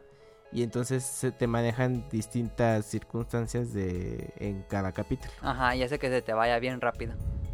Ujú. Sí, la verdad, este. está muy recomendable, ¿eh? Sí, yo creo que es de esas sorpresitas eh, de la temporada que se que estrenó. Y, y yo siento que, bueno, que mencionabas de que los personajes son. eh, bueno, tienen algún tipo de máscara o representación. Pues yo creo que, que es como para. Desde la vista del autor. No tener que revelar la identidad de sus compañeros o las Sí. personas con las que trabajaba. Entonces, está chistoso como lo representa. O sea, el, el autor, yo pues en algún momento trabajó como eh, eh, pues en una librería y pues se representa como pues un como un esqueleto, ¿no? Sí. Y, el- ya, y sus compañeros, pues no, pues él se va a llamar este eh, casco de motocicleta, ¿no? Eh, o se va a llamar armadura. Pero es entonces más como una de las características que tiene como alguno de los otros personajes o algo así, digamos que es con lo que lo identifica. Sí. Mm, ya, ya, ya. Sí, ju- justo eso. Pero muy buena. Sí, sí, véanla. La repito. Gaikotsu Shotenin Honda-san. Eh, la van a encontrar muy fácil porque tiene una calavera con unos libros. Resalta bastante en la galería de Crunchyroll. Está en Crunchyroll, la pueden ver ahí. Em, y pues ahí está, la, el opening de la semana. Es una serie que me ha divertido bastante. Creo que es la serie que más me ha divertido de esta temporada. Em, pues ahora sí, vámonos a Random. Que ese tema tal vez esté algo largo. Entonces, eh, están avisados.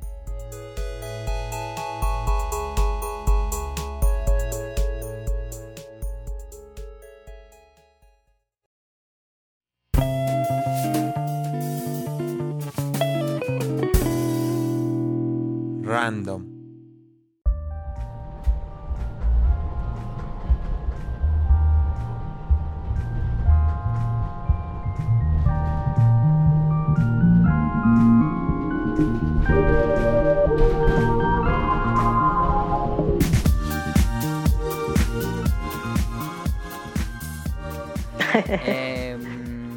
Random, aquí va el anuncio que íbamos a decir. Hace dos programas, si yo me equivoqué, pero bueno, aquí va el anuncio.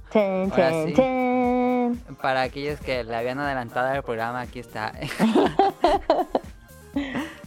esta sería la última semana del podcast beta de manera tradicional porque nos vamos de vacaciones, entonces, este, yo, una vez les digo, pues no va a haber podcast beta durante, a ver, ¿cuál sería el próximo programa? Deja abrir el calendario para decirles bien el día exacto.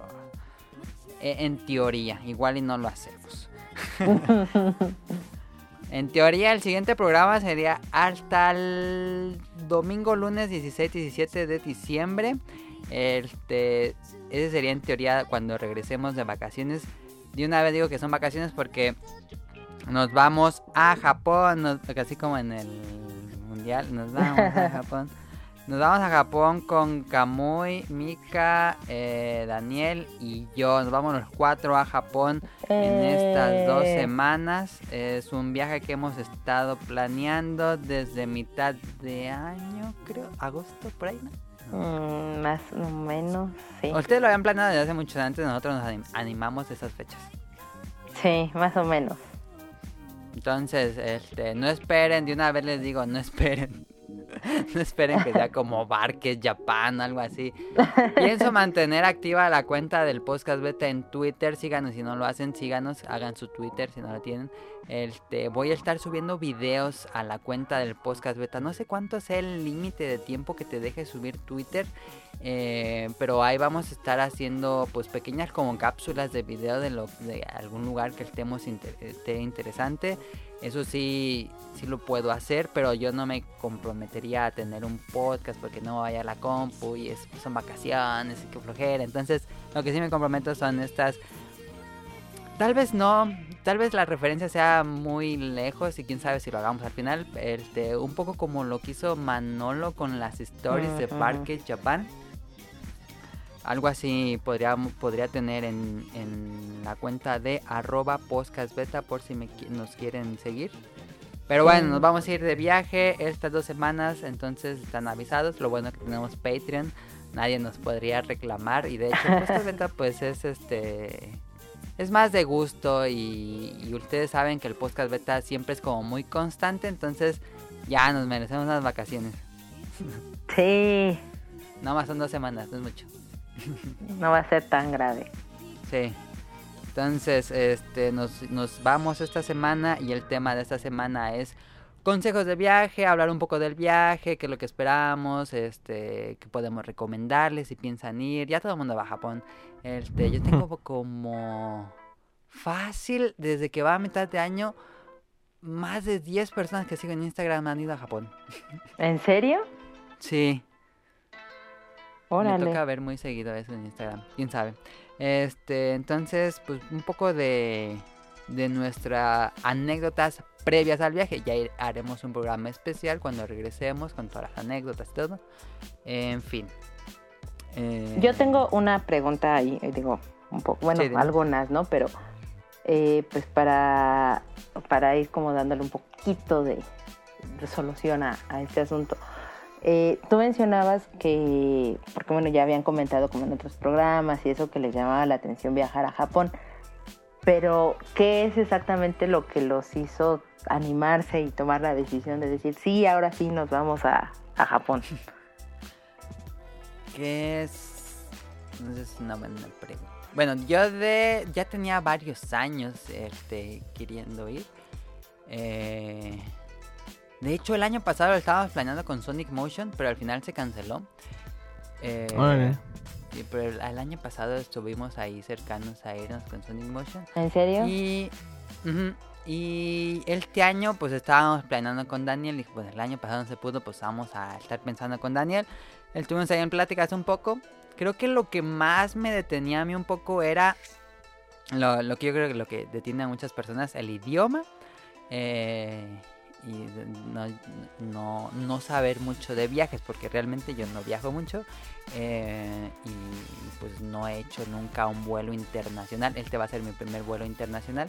Órale, tú sí te fuiste a la grande, Paola. Sí. Muy bien. Y una de las cosas que más me animó fue que, iba, que ustedes iban a ir, entonces ya ir como con ustedes, que ustedes ya habían ido una vez me daba más sensación de seguridad, creo yo, y con todos los tips que nos estaban dando, que bueno, antes de, seguir, Kamui y Mika nos estaban, nos, bueno, hemos estado platicando mucho así, no pues en, en, programas, sino aparte de que nos han ayudado mucho para pues hospedaje, comprar tal cosa, tips tal cosa, etcétera, entonces nos han ayudado mucho. Mm, qué bueno que les ha ayudado y eso les sirvió para animarse. Sí, entonces yo creo que eso fue lo que más... Ah, bueno, a mí personalmente fue lo que más dije. No, ya, de una vez vamos. Si no, no vamos a estar y otro año. Y ahora sí vamos a ir este año o no. Y ahora sí, entonces dije, no, ya, decidirse. Sí, eso está bueno. Y bueno, es que creo que ya la respondiste un poco, ¿no? De qué es como lo que te generaba como esa angustia o esa preocupación o algo para tomar como la decisión que era lo del idioma. Pero ahorita que ya tomaron como la decisión y todo, ah, ahora qué es como lo que les genera esta ansiedad o algo así. Eh, bueno, son dos cosas. Aparte del idioma, eh, vamos a ir en inicios de diciembre. Entonces, yo nunca he estado como en climas extremos. Espero que no esté tan extremo. Ahorita estaba viendo el clima y ahorita está ligeramente más frío que aquí. Pero dije, ojalá que no se vaya a soltar una de esas cosas que son así como extrañas o eh, atípicas de cosas que ocurren de clima. Entonces, este es como lo que me preocupa de que esté sumamente, sumamente frío. Y otra cosa sería la comida que que eso pues este no sé si lo hemos dicho en el podcast Beto no pero mi familia es vegetariana y también la familia de Daniel es vegetariana. Entonces, ir a un país que es casi toda su comida tiene. Pues usan comida del mar, este pescados, mariscos, que es muy como prominente eso. Es como que, a ver cómo nos va en eso. Creo que es lo que más me angustia en estos momentos. ¿Qué van a comer? Sí. Pero bueno, creo que sí hay una gran variedad. De repente eh, es buscar y, y, bueno, creo que ustedes ya han encontrado también como ciertos lugares que les pueden ayudar, entonces en ese aspecto creo que no lo van a sufrir como, como tanto. Mm, ¿Alguna otra pregunta, Mika? Eh, bueno, igual no sé si quieras platicarnos como de los preparativos y eso, y ya de ahí a ver si se me ocurre otra cosita.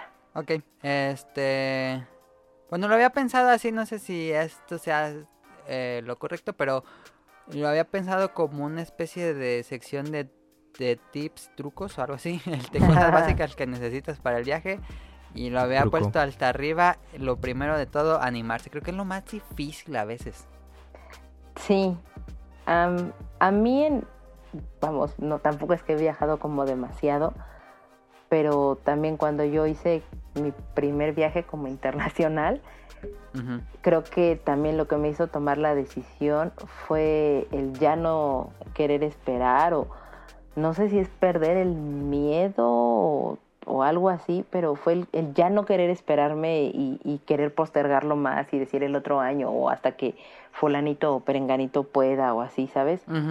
Entonces tomar la decisión creo que sí es, es clave en el, en el decidirte que quieres viajar. Se dice muy fácil, pero de repente el hacerlo no es tan fácil. Y el, el, tomar esa decisión de empezar a buscar realmente costos, y si es en paquete y si es en, por tu cuenta o cosas así, creo que ahí es cuando lo empiezas a, a ver ya más en serio y, y decir, sí lo voy a hacer. a mí me pasó y creo que a ustedes también. Sí, es este, pues dedicarle tiempo. Sí.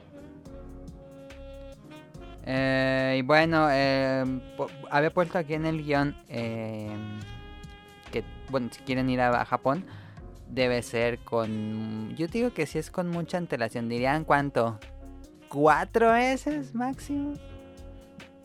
Yo me aventaría o arriesgaría a decir todavía que más. Ajá.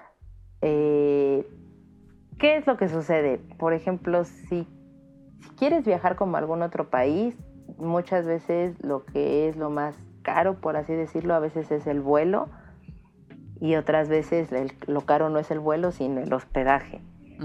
Entonces depende mucho como de tu destino. Hablando... Pero eso es lo que más vas a gastar. sí, totalmente. Hablando ya como muy en específico de Japón, ahí lo más caro es el vuelo. Lo pueden corroborar como con mucha gente que ha viajado a ese país. Y entonces, pues es buscar como la fecha más alejada, por así decirlo, de cuando te quieres ir. Sí. Para que el vuelo no sea como tan costoso. Sí, después de... Sí, dime, dime. Mm, que te gusta? Unos cinco meses suben mucho los, los, los vuelos, ¿no? Sí, más o menos. O sea, nosotros buscamos vuelos, pues casi, casi regresando del otro viaje. este, y los compramos creo que como por abril, ¿no, Camuy? Mm, sí, fue en abril, ¿no fue un poco antes? Por marzo, abril, fue más o menos por ahí, pero para que te des una idea de, cuánto tiempo de antelación lo compramos. Sí. Y pues obviamente ya teníamos como la referencia del viaje anterior en cuánto nos había costado. Entonces dijimos, bueno, ¿Y que no suba tanto. fue casi igual? No, nos costó casi lo mismo. Ah, ok. Entonces no estuvo como nada mal. Digo, mientras más tiempo haya de distancia entre cuando vas a comprar el vuelo y que vas a viajar. Eh, creo que ese sería como de los mejores tips. De repente, ah, como en varios blogs y eso que sí se dedican mucho como a la parte de los viajes, pues te dicen que mínimo seis meses. Entonces, pues de ahí hacia arriba yo diría adelante y búsquenlo por ahí. Si de repente son como cuatro meses, tres meses, Tampoco está mal, depende mucho el destino, pero también de repente puede ayudar. Otro tip que nosotros aplicamos con Daniel es que en lunes o fue martes, ay no me acuerdo, yo creo que fue lunes o martes están más baratos los vuelos. Sí, eso yo ya lo había escuchado, eh, creo que es los martes. Sí, creo que los martes, sí, perdón. Pero no, o sea, tampoco estoy como tan segura, porque a mí no me ha funcionado del todo, pero a mucha gente sí. Y bueno, pues el mejor ejemplo es con ustedes, cuando nos dijeron cuánto les había, o sea, como el, rango de precios en el que estaban y todo, pues sí dije, no, pues está súper bien. Sí, yo estuve cachando ahí cuánto costaban y el, el día que lo compramos, que que fue el martes, sí estuvo como 3 mil pesos más barato. Sí, porque te digo, sí, sí era, sí es un vuelo bastante costoso, pero que vale totalmente la pena y cada centavo. Entonces sí, sí está, este, eso está como. Pero creo que el promedio que van a gastar sería 20 mil, dirías, como el promedio, promedio probablemente sería como lo más alto promedio. No sé si lo más alto o lo más barato. Sí, el que, pero dirías que sería un promedio. Pero sí, sí, sí, sí, o sea, un precio accesible que digamos está bien y dentro del rango, sí, yo creo que sí serían los 20. De ahí para por si. Porque incluso hasta en Barcade, bueno, tiene un video con esta misma pregunta. Y pues también te mencionan eso de como que el boleto en promedio puede costar eso o un poco menos. Eh, y también hacen mención, y que yo en, otros lados también he escuchado de que, o experiencias de, otras personas que han viajado, de que no, pues es que sí me conseguí un boleto súper barato y todo eso. Eh, pues si es así, pues, no lo dejen pasar, ¿no? Sí, sí, sí. O sea, si, dice, oh, es que no, es bien chistoso, es que me acordé, porque eh, eh, justo con los de Barcade, pues les preguntaron a, pues creo que a Asher, que pues es el, principal ahí de, del canal de YouTube, le preguntan, eh, oye, es que me encontré un boleto eh, 16 mil pesos. ¿Es buen precio? y yo, no inventes, pues sí.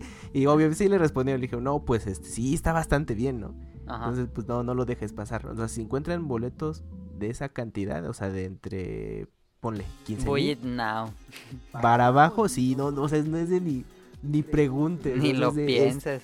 sí, está súper bien. Y si aparte tienes esa opción de pagarlo a, pues, a meses, pues, también, o sea, pues, del doble, ¿no? Digo, suena caro, pero pues ¿cuánto costó su celular? Por ejemplo, no sé si la gente que nos escucha cambia de celular seguido, pero los celulares ahorita estaban bien caros y luego comparando con un precio de Japón dices, ay, pues no está tan caro comparando. Te va a decir, pero mi celular me costó 8 mil.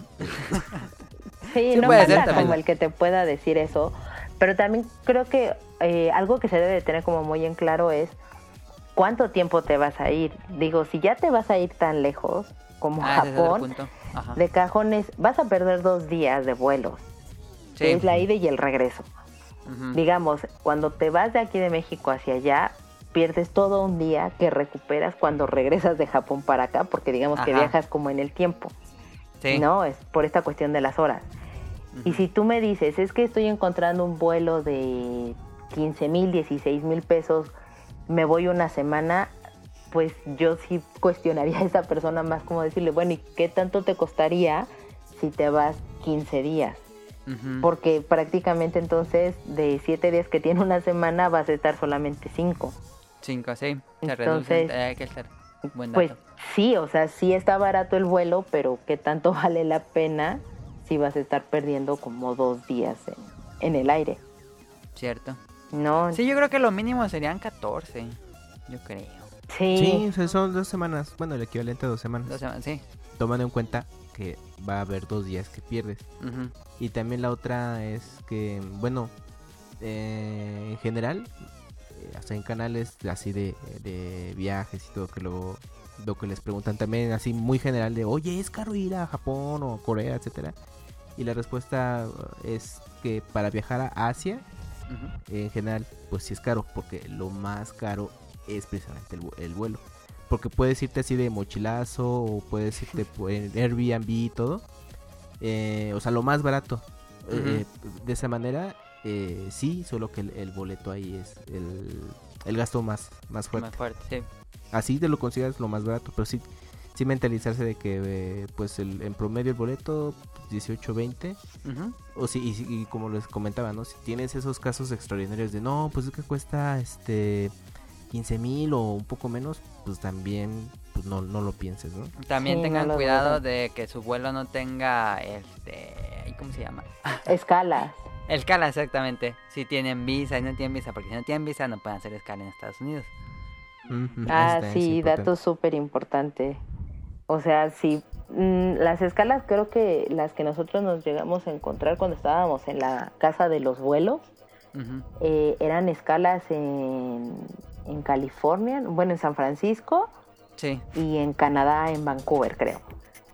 Ah, sí, sí. Entonces, en ese caso creo que para ambos países necesitas una visa, aunque nada más vayas de paso, pero sí necesitas forzosamente una visa. Entonces eso es algo que tienes que considerar. Pero ya hay muchos vuelos directos. Sí, ya hay muchos vuelos directos. Entonces, de preferencia que sea como un vuelo directo para que te evites como ese trámite. Porque de repente los vuelos con escala, pues sí te salen como un poco más barato, pero ah, también son engañosos. Porque de repente las escalas, por ejemplo, el, el, promedio de horas de vuelo de aquí de México a Japón, pues son más o menos como 14 horas de vuelo, por, por así decirlo, 14, 15 horas de vuelo. Y este y de repente pues te sale como que tienes veintitantas horas de vuelo o algo por el estilo. Y dices bueno me salió baratísimo mi vuelo pero pues si de por sí ya pierdes dos días volando vas a perder más. Más perder más tiempo como en una escala y estar varado a veces en un aeropuerto porque hay aeropuertos donde sí te dejan como salir a la ciudad y regresar o si te da tiempo cosas así pero pues también qué tanto puedes conocer, no sé, a mí no, yo no soy tan partidaria de eso, de estar como corriendo entre las escalas y los aeropuertos y con el tiempo como quemado y eso, porque pues sí conoces, pero yo digo que conoces a medias y qué tanto te vas a acordar como de esas experiencias. Sí, yo cuando busqué vuelos fue mi mayor eh, importancia que no tuviera escalas. Sí, entonces es, vamos, cuidar como todos esos tipos de detallitos de decir, ok, ya tomé la decisión, voy a empezar a buscar vuelos, es cuánto tiempo voy a ir, eh, el costo que me está saliendo vale realmente la pena si es un vuelo directo, si es un vuelo con escalas. Su escala creo que no debería de ser más allá de 3, 4 horas. Y ya les estoy diciendo como mucho, ¿no? Porque este porque la verdad es que sí el tiempo sí es súper valioso y más si vas a un lugar como tan lejos. Sí. Eh, bueno, ahí está lo del vuelo, más o menos cuánto. Nosotros estamos usando un servicio de hospedaje que se llama Home Away. Sí. Se llama así, Sí. y también está Airbnb. Y hay hoteles que pueden usar. Ay, ¿cómo se llama esta, página de hoteles? ¿Trivago? No.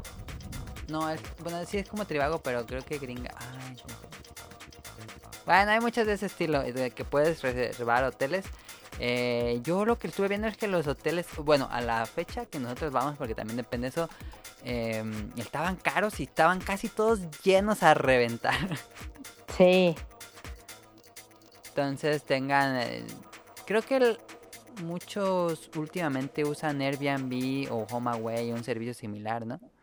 Sí, o sea, de hecho, eh, hay como de, de todos los presupuestos, por así decirlo. Este, nosotros buscamos sobre HomeAway porque pues es una plataforma que, que, yo ya había probado, que sí es confiable, que no te estafan, porque eso también es como súper importante. Este, y que los, los lugares o la, los, los departamentitos, pues sí son nada más tuyos. O sea, tú no estás compartiendo como áreas comunes. Sí, o sea, tú no, tú no vas a compartir como áreas comunes ni nada de eso. O sea, es tu propio baño, tu propia salita, tu propia cocinita y cosas así.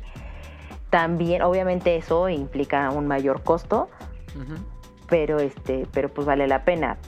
Si de repente a ti no te afecta como compartir ese tipo de áreas comunes, pues entonces también lo puedes perfilar de esa manera, los costos se reducen y pues eso también como que te ayuda. Y en el, en el ámbito como muy, muy, muy económico, digamos, pueden irse a los hoteles cápsula ah, y ahí hospedarse todos los días que sean necesarios. O sea, sí, sí conozco a un chico que también estaba como súper decidioso y todo y que por fin ya tomó la decisión y dijo, sí, me voy yo solo a Japón. Y él se hospedó en, este, en un hotel cápsula y la verdad es que bastante bien. O sea, la única diferencia es que pues no es una habitación como tal o algo por el estilo, pero pues él se la pasó como súper bien y literal es un lugar al que solamente vas a ir a dormir, bañarte y, listo. Sí. No más allá de eso. Y no sale tan caro. Hay hoteles cápsulas que son este, solo para hombres, hay hoteles cápsulas que son solo para mujeres, hay algunos que son mixtos y es cosa de estarle hay buscando. cápsula bastante lujosos, estaba viendo. Sí, o sea, hay de, todos los presupuestos habidos y por haber, entonces, pues igual y también invertirle un poquito de tiempo en eso de estar buscando dónde dormir, vale totalmente la pena. Mucha gente lo llega a ver como una pérdida de tiempo, pero la verdad es que sí implica como, como un gran desafío y tener una muy buena ubicación y cosas por el estilo ayuda muchísimo. Eso personalmente me costó mucho más trabajo que comprar el vuelo. ¿Sí?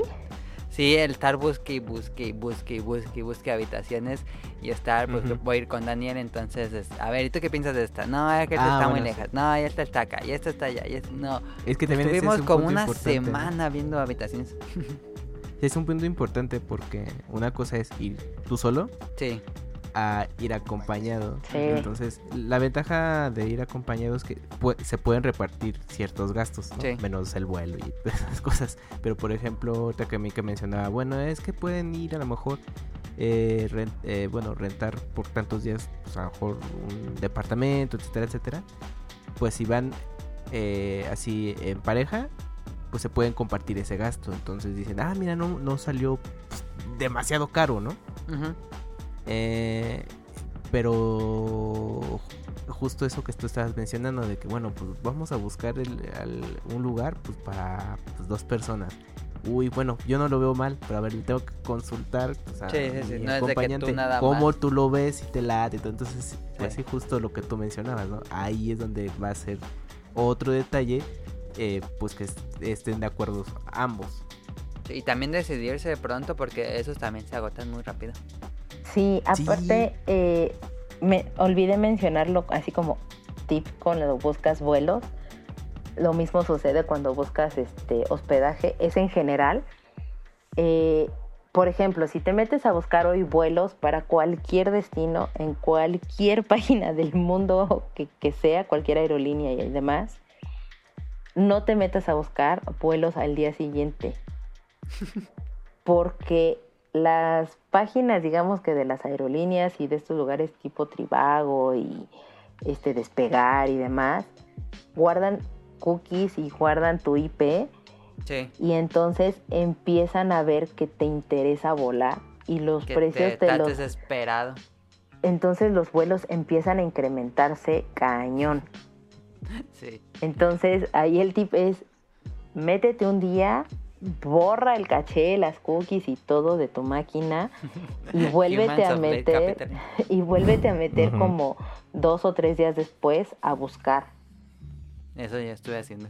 Porque de verdad, de un día a otro se puede incrementar el vuelo hasta 10 mil, 15 mil pesos más. Sí.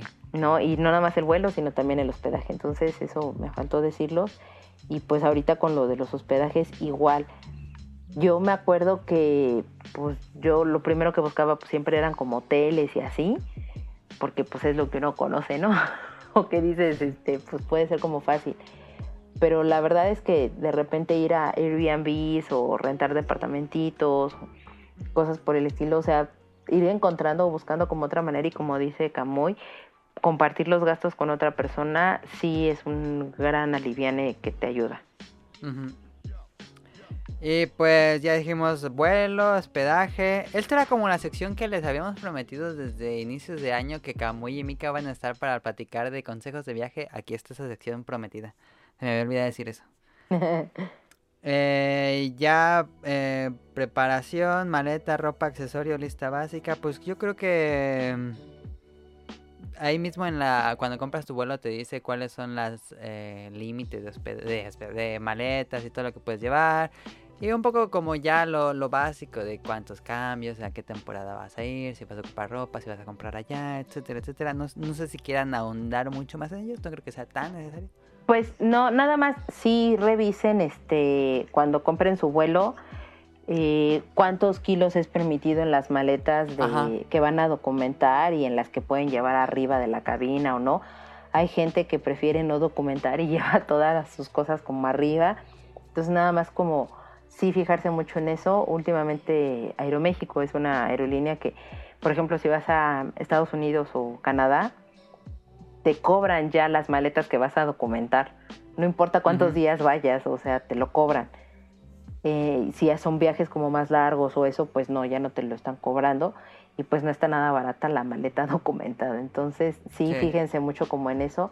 Fíjense también que eh, no les vayan a meter como cosas adicionales, así como cuando comprabas boletos en Ticketmaster, ajá, eh, que te ah, metían esas cosas, nada más también cuídense, o sea, revisen bien como las palomitas y todo.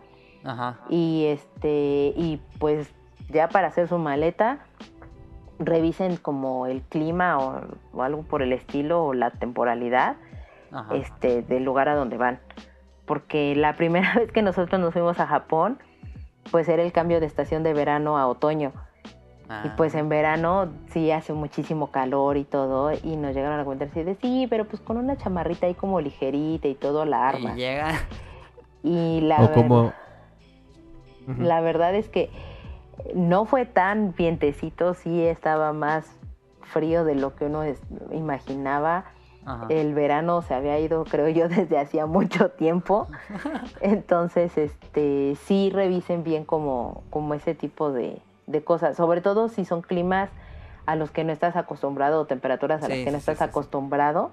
Eso me pasa. Sí, tomen mucha precaución en ello, porque de verdad nosotros tuvimos que comprar como ropa que no teníamos prevista en el viaje para no, pues no morir de frío, pero sí, sí para estar como cubiertos.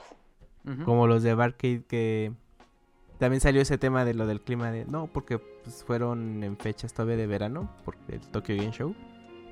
Y entonces me acuerdo que Manolo le pregunta pues a ellos, bueno, y pues como qué, qué ropa me llevo qué. No, pues vete así ligero porque pues va va a ser todavía calor y todo y bueno, es que ahí les coincidió y, hubo tifones. Sí. Entonces todo el clima estuvo súper lluvioso y pues eh, bueno, pues sí dijeron chin, pues me dijeron que fuera ligero y mira. Sí, siempre revisen como eso, o sea, si, si hay época de huracán, de tifón, de lo que sea, sí. Sí, estar pendientes también. Documentense de eso, no lo sufran. yo llevo como mil capas ahí para no sufrirlo porque soy bien friolenta. Pero bueno, es, ajá, ese también puede ser punto. Pues es que el clima, bueno, al día de grabar el, el programa, pues no está demasiado extremo, pero pues está la sensación térmica, que eso cambia mucho, como contaba Mika, ¿no? De cuando nosotros fuimos al primero, pues tranquilón todavía el, cambio, pero cuando fuimos a ciertas zonas donde eh, llegaba a hacer mucho viento. No, sí estaba helado el aire. Sí se sentía, sí se sentía frío. Si decías, ah, no, pues tampoco vas a llevar así tu chamarra de como de 50 capas. Pero sí, vamos, pero sí lo resientes, porque dices, ah, no, pues sí, sí, sí, se siente mucho frío, y pero nada más es prevenir eso. Sí. van para fechas, o sea, de que, recomendable, que las temporadas recomendables es en primavera, eh, otoño, invierno, porque verano eh, sí está muy pesado. El calor. Y, el calor, y como vas a estar todo el tiempo fuera, entonces... Si no estás acostumbrado para esas temperaturas... Eh, temperaturas... que sean de la playa. Exactamente. Saludos al del Bolo Banca. Ah, sí, me estaba acordando de ellos. Sí, a menos de que seas de costa. Ajá. O sea, a lo mejor pues dices, ah, no, pues no está tan manchado. Pero creo que incluso para los que vienen así de, de esos lugares, todavía ahí el verano en Japón sí está. Pues sí lo pega mucho. Pero, pero lo recomendable son eh, en esas temporadas y eh, sí estar pendientes mucho del clima. Sí. También otro tipo así de maletas. Eh si van a documentar una maleta y pueden llevar como una mochila o algo así en la cabina o arriba del avión con ustedes, llévense un cambio de ropa extra. Entiéndase ropa interior, calcetines y una playera, por lo que sea, porque de repente la maleta se fue en otro vuelo, porque llegó tarde, por lo ah, que sea. Y entonces, si no llega su maleta, ya se fregaron ustedes porque muchas veces llega al día siguiente o hasta más días después de, que ustedes llegaron. Sí. Entonces la aerolínea sí se tiene que hacer responsable como de eso totalmente y demás. Pero, para que no quedes expuesta. Sí, o sea, para que no los agarren este, de sorpresa y mejor cargar como algo chiquito ahí ahí y listo. Eso sí es como dato importante. Buen dato. Y em, bueno, ya hablamos de la preparación y bueno, armar un itinerario yo creo que es bastante importante. Yo nunca había armado un itinerario, digo, mis, mis viajes han sido muy cercanos, entonces no ocupaba. Este, pero ahora sí armé un itinerario. No sé si lo vaya a seguir al pie de la letra, pero creo que es muy importante hacerlo. Pues sobre todo tener idea de a dónde quieres ir o qué es lo que quieres conocer. O sea, yo como lo veo es, debes de saber cuál es la intención de tu viaje, porque hay gente que de repente quiere ir nada más como a gastar dinero y comprar y eso está padre. Hay gente que quiere ir a conocer este, y que sí es como muy clavado, pero conocer como las cosas como muy underground y también es válido. Hay gente que nada más quiere ir como a ciertos lugares que son como el most, porque todo el mundo tiene foto ahí y yo también quiero y ya sabes.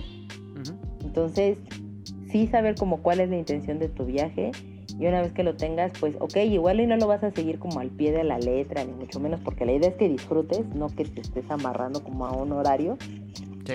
pero que sí tengas al menos una noción de para dónde vas a empezar a caminar en, en otro país que no conoces. Eso ayuda mucho. Ya les diremos ahí a dónde fuimos este Y eh, algo importante con los itinerarios es que si vas a ir a un museo, si vas a ir a un parque, si vas a ir a un evento, pues que sepas qué fechas va a estar cerrado, qué fechas va a estar disponible, qué fechas va a haber más gente, menos gente, si vas a tener que comprar un boleto desde aquí o vas a hacer hasta que llegues allá, etcétera. La, anécdota que les podemos contar es el de la del Museo Ghibli, oh, que en serio esos de Ghibli ya deberían poner un nuevo sistema. Sí, no inventes. Porque desde antes de que nosotros fuéramos al primer viaje, ya sabíamos, no, no, es que tienes que entrar a tal zona y estar muy pendiente para ir a comprarlos en línea. Y ya no tuvimos tanta suerte. Y ahorita en, este mm, segundo intento, pues también, pues creo que estuvimos con mejor suerte, ¿no? Pero sí, joder, también fue un relajo. Se cae la página así en cuanto da la hora, ¡pam! Sí, no inventes. Porque es como en The Big Bang Theory para los que vean la serie. Hay un capítulo en el que quieren comprar boletos para la Comic Con. Y estos están los cuatro intentando. intentando comprarlo. Así F5, F5, que ahí viene como ese chiste. en algún momento les ha tocado. Y pues nosotros sí la aplicamos igual. Yo les dije. no pensé que llega ese momento. Yo se los había dicho así de, no, de verdad, es que fui muy intensa, discúlpenme por ello, pero es que ya, ya habíamos pasado por esto. Y les comenté a Dami, a Daniela, así de, no, de verdad es que debemos de estar como antes y estar así como en refresh todos y demás, porque se acaban súper rápido y todo. Y bueno, pues no sé, cuéntanos tú la experiencia, ¿qué te pareció, Mele? No, yo, bueno, sí, Mika nos advirtió bastante, entonces yo sí estaba preparado, dije, en cuanto esté, va a ser un desmadre comprarlos. Yo incluso llevaba así como 70% sí, pero había un 30% que era posible que se agotara al instante y pues ya valiera. Entonces yo sí dije, se va a caer o va a pasar algo de seguro y pasó. Entonces sí fue de pues ser pacientes. Este, a todo se le cae, entonces es raro el que pueda comprar un boleto y lo que nos pasó es que después de 50 minutos de estar intentando, pudimos comprarlos. Eh... Sí, fíjate, una hora. Casi una hora ahí cuando se liberaron más un poco como los servidores. Tenemos la idea de que los que intentaron comprar eh, pudieron y los que seguían intentando se rindieron y dejaron como más libre el servidor. Y fue cuando pudimos. Sí, así que gracias por rendirse de personas. Pero sí está bien hardcore ese sistema para comprar los boletos en Ghibli. Em, y bueno, ya otras cosas más básicas como ir a Disneylandia, pues eso es bastante sencillo, no es eh, mucho problema como Ghibli. Y museos sí es importante, yo cuando estás en el itinerario, eh, si te metes a las páginas de los museos, sí te dice qué días cierran y es importante porque por lo general cierran eh, martes o lunes o algo así, entonces eh, importante tenerlo ahí. Sí, eso es como bien importante porque, por ejemplo, en, mi primer viaje, que iba yo sola, este, me tocó ir a Madrid y yo dije, no, pues yo sí quiero ver ahí este, las meninas de Velázquez, bla, y el museo estaba cerrado ese día que yo fui, por no buscar, entonces me quedé con las ganas. Sí, parece es importante checar. Sí, háganlo. Por eso ya lo hago ahora. Y también si van a ir a un evento, cosas así, vean qué días va a estar y todo eso. Este, como lo básico. Y pues ya para ir cerrando eso, este, dejar todo preparado, ya sea en su escuela o trabajo ahí, para que no. Pues ya hay cada cosa de cada quien, ahí sí no podemos decir nada.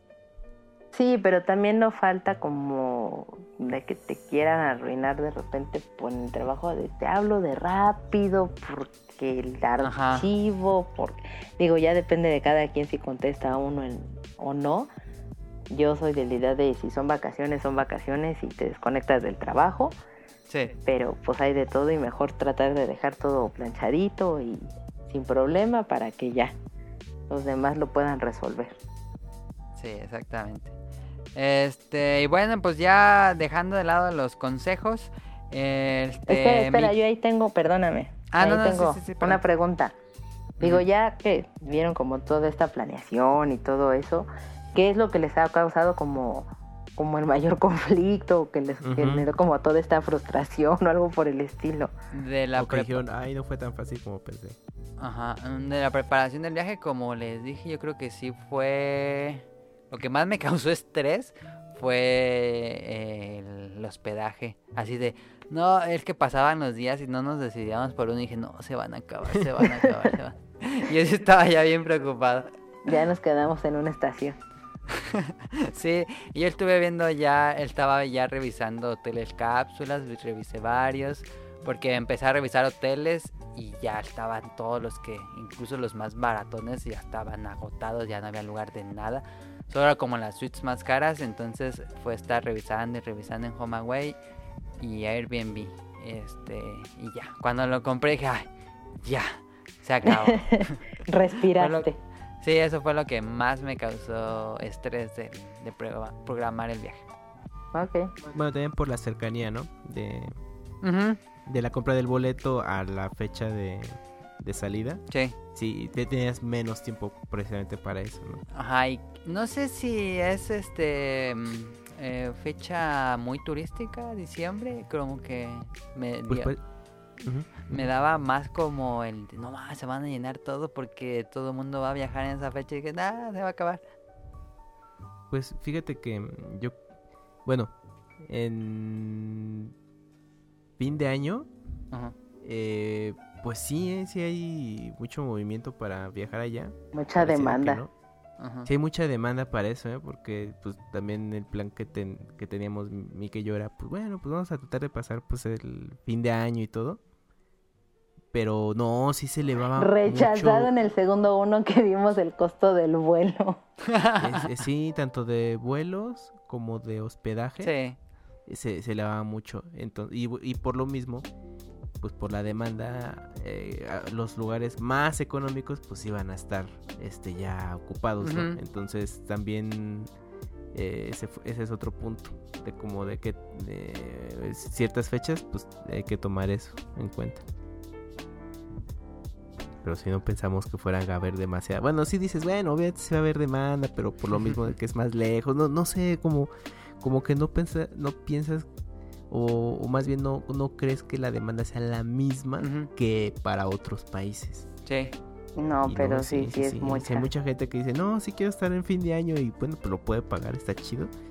Pero sí te sorprende que de plano, o sea, el, el costo se eleva mucho. Pero muchísimo, o sea, no es mucho, es muchísimo. Bueno, ya dijimos los consejos. Este. Tengo, Mika y Sí, tengo un consejo más. Si la gente de repente se, o sea, dicen, es que tengo un conocido que vive allá y que nos podemos hospedar con él y bla, bla, bla. Ah, o sea, ok, sí, de repente te puedes ahorrar como, como el costo de ese hospedaje, pero también revisen qué tan lejos vive esta persona como de las cosas que quieres ver. Porque a veces el trasladarte de donde vive esta persona hacia lo que quieres ver, que es como más al centro o lo que sea, pues te puede salir más caro tanto en tiempo de trasladarte como en el transporte, o sea, lo que te sale Eso el transporte. fue justo lo que nos pasó a nosotros con el lugar. Ah, sí, sí, sí, la de que estábamos pensando casi nos decidíamos por una casita, pero sí teníamos que tomar un camión que duraba media hora para llegar a la estación de tren, entonces como que no, ¿para qué? Sí, entonces también ahí es, o sea, lo mismo, cuando estás buscando hospedaje, pues es eso. Y si de repente porque te quieres ahorrar como el hospedaje, y ah, no, pues me puedo quedar con fulanito de tal que vive allá, que es mi amigo, que es mi pariente, lo que sea, sí revisen como las distancias, porque también a veces eso no puede salirles tan económico como creían. Sí, o igual no gastan tanto, pero es un montón de tiempo perdido. Exacto. Sí, yo ahí decidí, no, pues mejor por tiempo, aunque sea un poquito más caro. Pero bueno, este, ¿otro consejo que tengo? No, no, ya, listo. No te preocupes. Este, y como Mika y Camun ya han ido antes, ¿alguna recomendación personal que les gustaría hacer? Que, que esas que infaltables.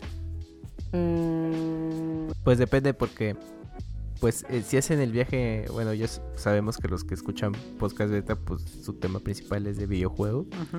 Entonces si hacen el viaje este a Japón, pues por tema también de de, pues, de, gaming o de pues porque le gustan los videojuegos, pues yo creo que pues, los lugares principales así rápido si les gusta Pokémon, pues sí, tienen que ir al Pokémon Center. Sí. Sí, y si te gusta mucho la, onda de videojuego retro, pues el famoso Mr. Potato. Ajá. Son, bueno, al menos esos lugares los que tienen. Bueno, y obviamente todo lo que es la zona de, de Shibuya. No, Akihabara. Akihabara, ajá. Que es todo lo que es el tema relacionado con, con videojuego. Ese sí, yo creo que para los que van a Japón por eso, pues va a ser su primer punto eh, a, visitar. Ese es mi objetivo.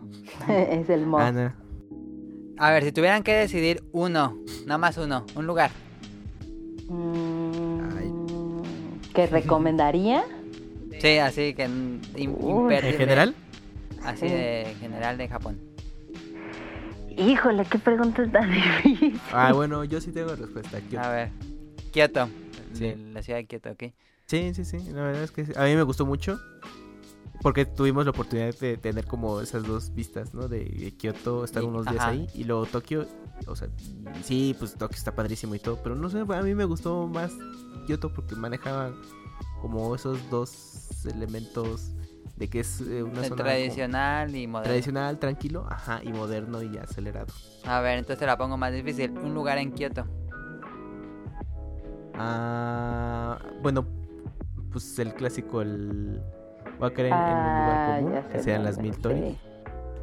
El Fushiminari. Fushiminari, ajá. Sí, porque... son estos este, arcos naranjas que siempre ven. Sí. Ajá.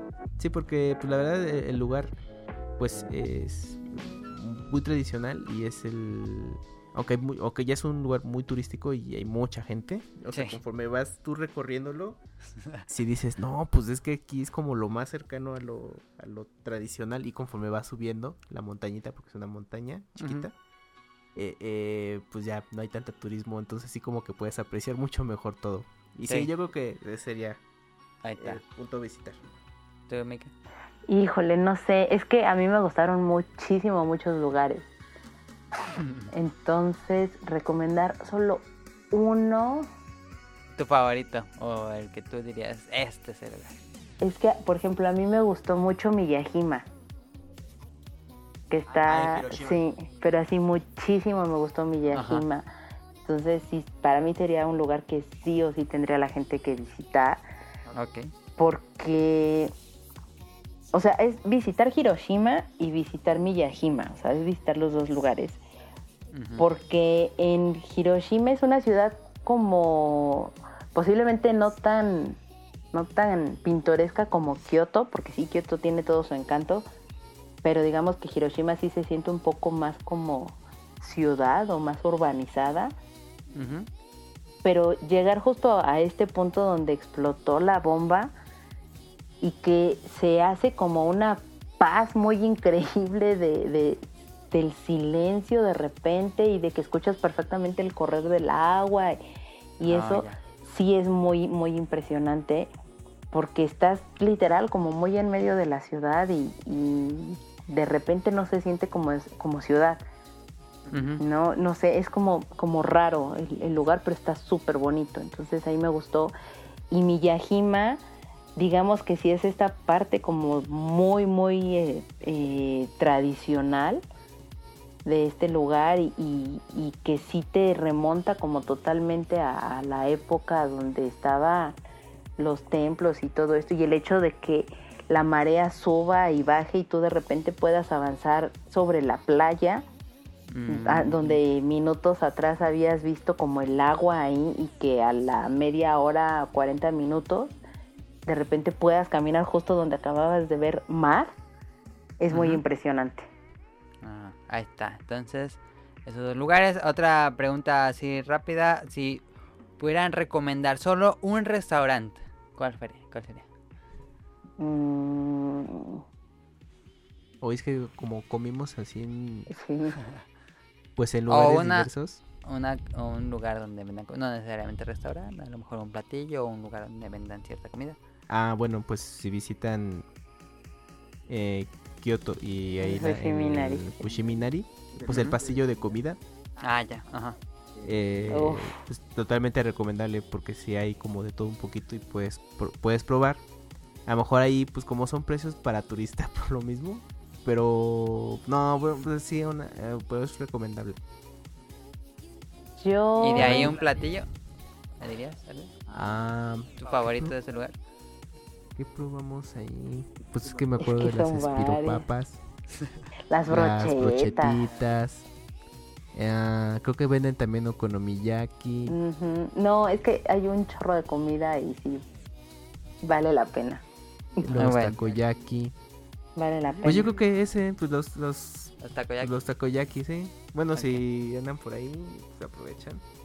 Sí. ¿Tú, Yo recomendaría los okonomiyaki, pero que se comen allá en Miyajima. Ah, ya.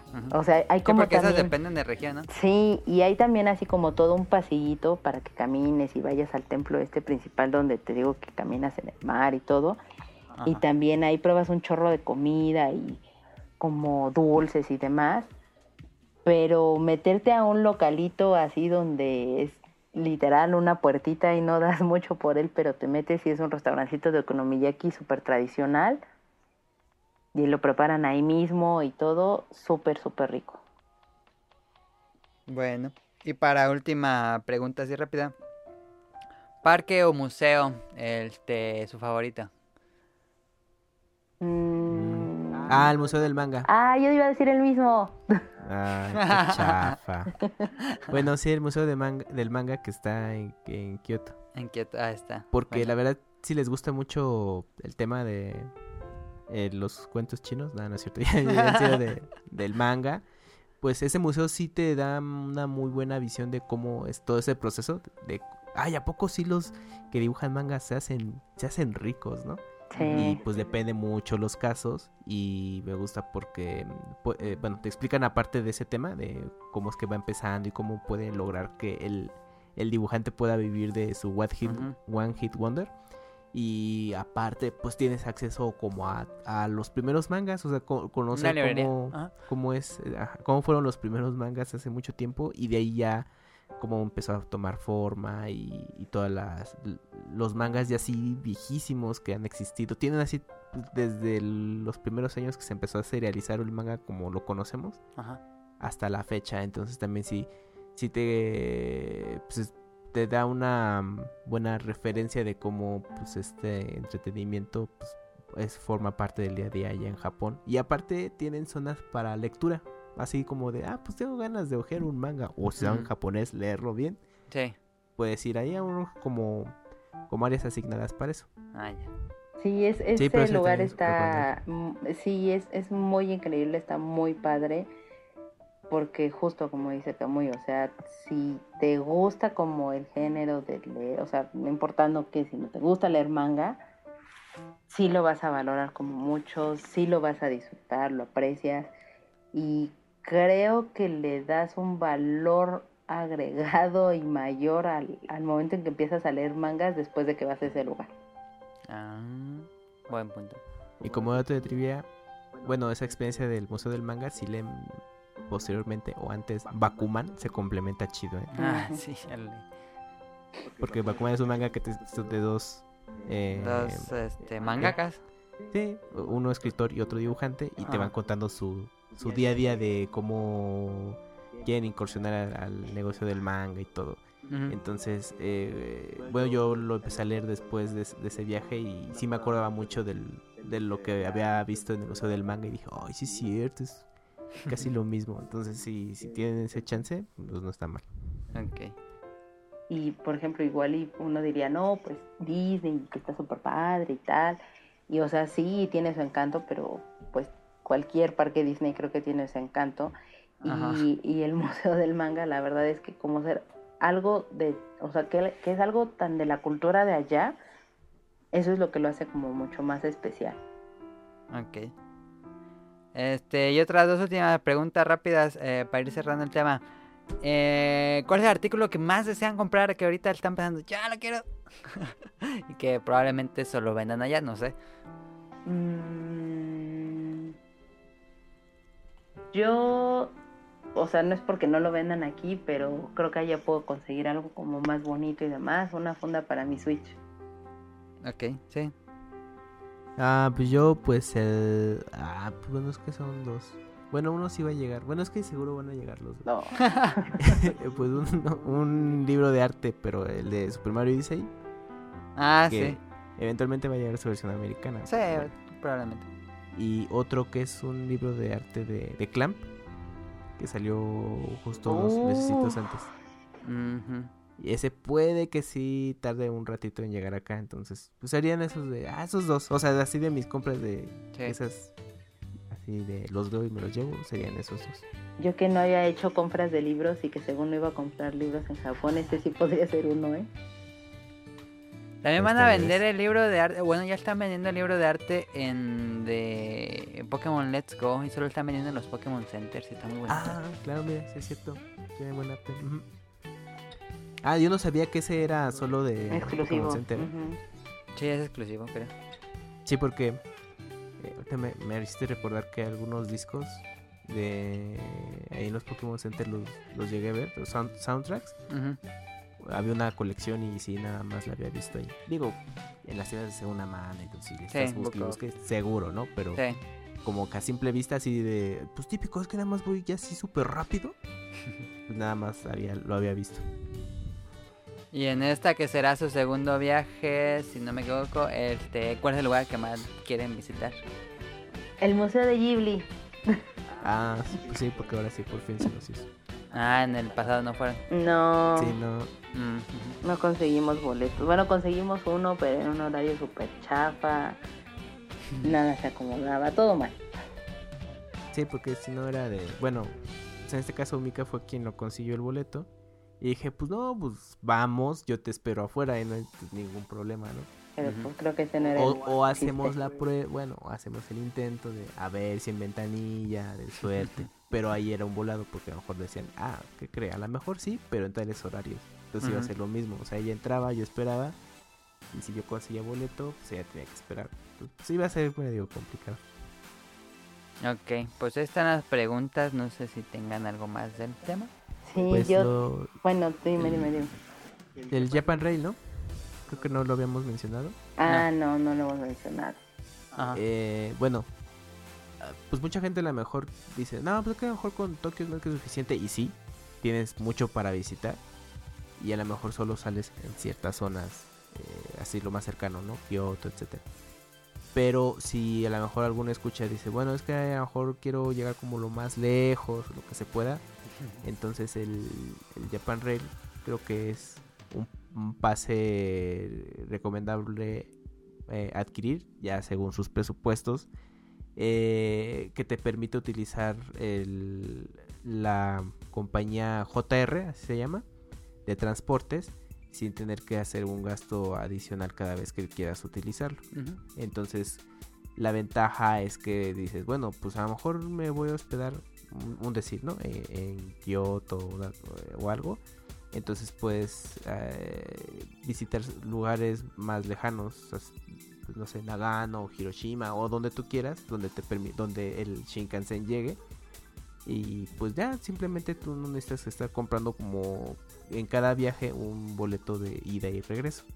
Ya con el pase JR lo puedes utilizar o incluso línea de transportes que estén bajo esa compañía, como los ferry, trenes, también camiones. Entonces, eh, pues ya la hora que haces el, comparativo de gasto en transporte, pues la verdad no estuvo tan mal.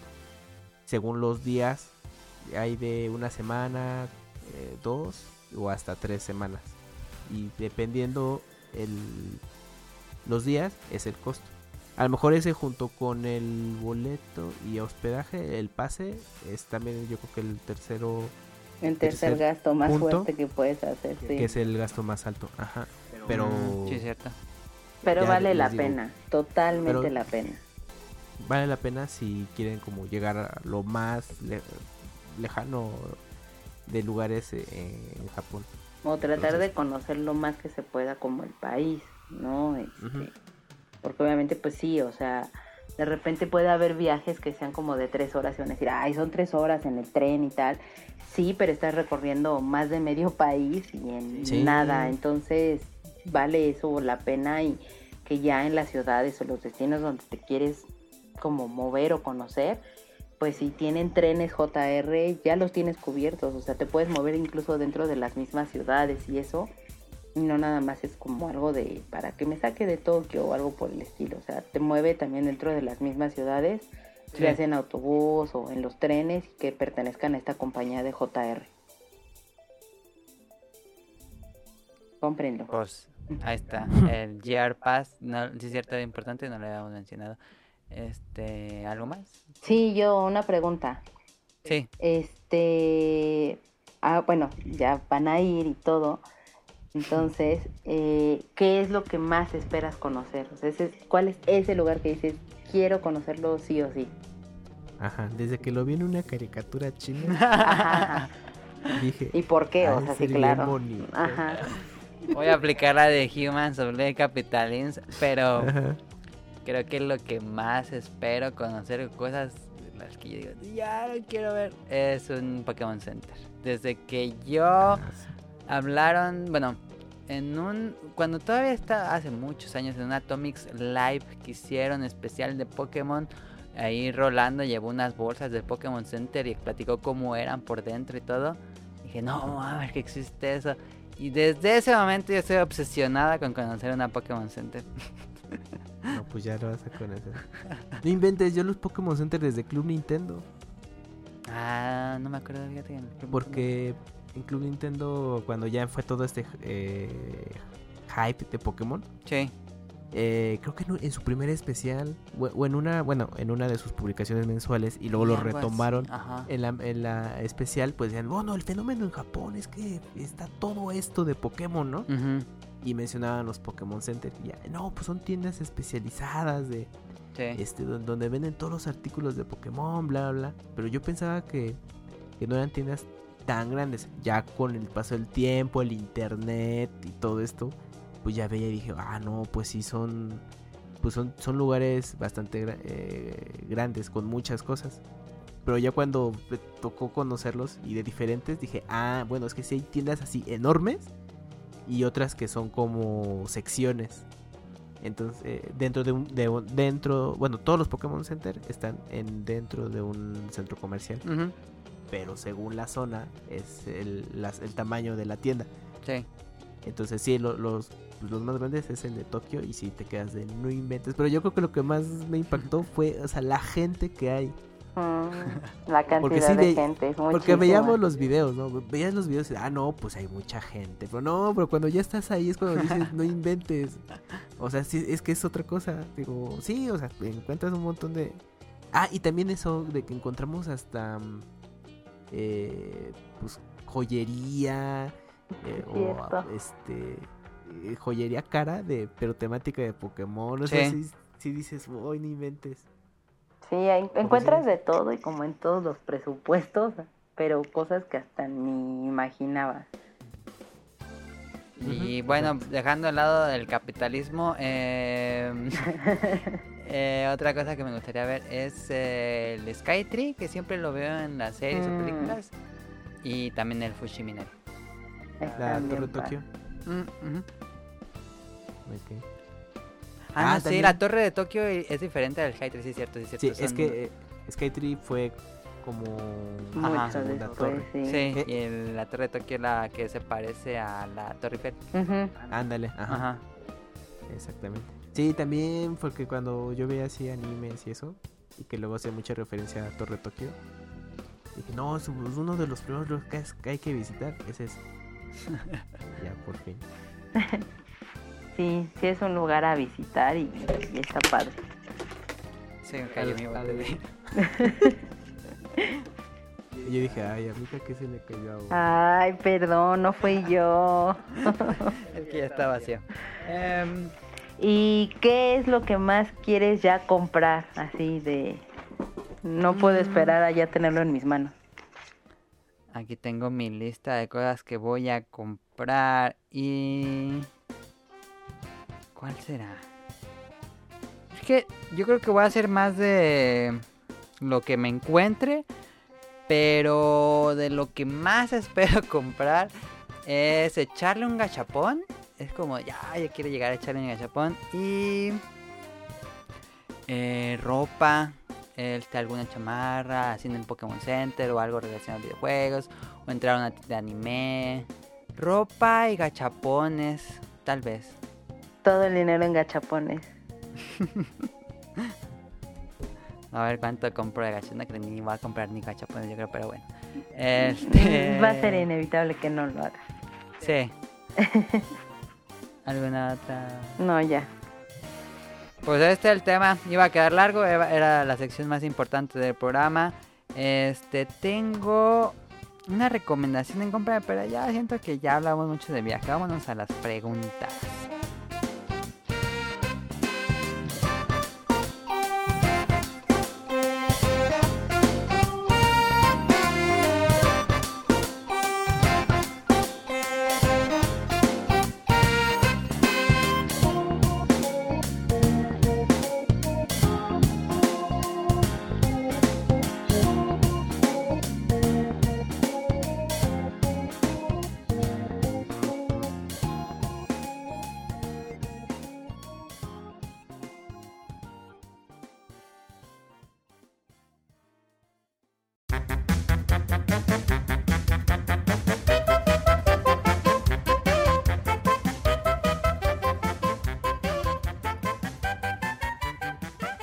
Bueno, regresamos con las preguntas del público. Que bueno, ya tenemos bastante largo el programa, pero espero que les haya disfrutado. Es un programa largo para todo el tiempo que no vamos a estar.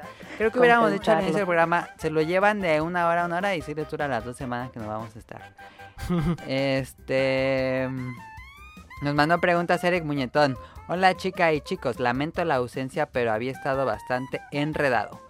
Eric Muñetón es con quien hemos estado varias veces, es de Colombia. Acá les comparto algunas notas y preguntas mías acerca de los programas anteriores. Soy gallina, así que el especial de terror lo escuché a propósito a las 7 de la mañana camino a la oficina. Vale. pues está bien, lo bueno que lo escuchó. ¿Tú lo escuchaste, Mika? Sí lo escuché y la verdad es que yo dije, lo voy a escuchar igual en las mañanas porque sí, me paniqueo y todo. Pero coincidió en este en el correr de mis podcasts que este, me apareció en la noche. Y dije lo voy a detener bueno ya lo voy a escuchar. Y lo empecé a escuchar y todo pero no sí me dio mucho miedo. Y llegué y me puse a ver caricaturas. Ah, gracias por escuchar también amiga ¿Qué les parece Platinum Games como desarrollador de algún futuro juego de Evangelion? Ese estudio se les ve cómodos con historias complejas y con betas de metafísica, además de ser maestros de la acción. No, pues estaría increíble un juego de Platinum Games de Evangelion. A, lo mejor sería, pues sí, de mechas, ¿no? Sí. Estaría padre. Un hack and slash de, de mechas. Sí, estaría muy padre. El problema es que, pues es que las batallas en, en Evangelion son muy cortas. Ese es su mayor problema, yo creo, para adaptarse a un videojuego. Es como. Pues es que las batallas son uno a uno. Ajá. Y entonces eh, me acordaba de Saint Seiya. Cuando hacían sus videojuegos, pues también son, son enfrentamientos uno a uno. Y, y lo, el último juego creo que fue un tipo. Ay, es Musou. Eran así, de batallas Musou. Y luego ya era el enfrentamiento uno a uno. Y, Ajá, que era pues el caballero en turno. Sí. Yo dije, ay, es que si pasara algo con Evangelion, es que a lo mejor lo pueden meter de esa manera. Sí, es muy difícil. No sé, sería, sí, sería raro. Bueno. Pues a lo mejor sí quedaría padre, pero sería difícil. Sí. mucha libertad creativa necesitaría. Em, también nos dice, en Colombia no se veían comerciales de videojuegos por lo que el material promocional se remontaba únicamente a menciones esporádicas en periódicos en sus secciones de tecnología y las revistas especializadas con seis meses de retraso. Jajaja. Nos dice esto porque en el pasado hablamos de comerciales de videojuegos.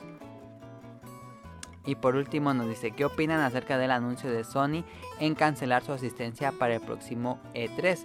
Se van a enfocar en el PS Experience a lo BlizzCon. Un abrazo a todos, en esta ocasión desde el mal llamado desierto de la Tatacoa. Nos mandó fotos y se vea como un desierto, pero nos dice que es un bosque seco. Órale, qué loco. De lo de PlayStation de G3, Pues sí, yo creo que van a hacer sus propios eventos tipo Xbox. Aunque es chistoso porque PlayStation Experience pues avisaron que no iba a haber. O probablemente era presente por esta reestructura de que van a de, bueno, ya dejaron E3, entonces dijeron, no, pues este año mejor nos ahorramos esa lana y para organizarnos el próximo año con Play 5. Eh, con Play 5 y todo esto. Ajá, pues puede ser, yo con un año de transición va a estar interesante cómo, cómo van a ser sus anuncios de que ya trabajan en un Play 5 y lo que van a estar mostrando. Eh, o, bueno, no, a lo mejor no aplican la de la de, una especie de Nintendo Direct, como que a PlayStation ese sí no, no se le da. Creo que sí llegó a hacer como cosas parecidas en algún momento, pero no, ahí sí como que a ellos no se les dio hacer sus PlayStation Direct. Yo creo que van a saltar este año y el próximo año regresan, ¿no crees? más bien en el 2019 y en 2020 regresan a E3. ¿Crees? Yo creo pero pues ya, pues ya lo dejaste. Es que ¿cómo van a anunciar Play 5? Pero acuérdate, Play 4 lo anunciaron haciendo un evento aparte.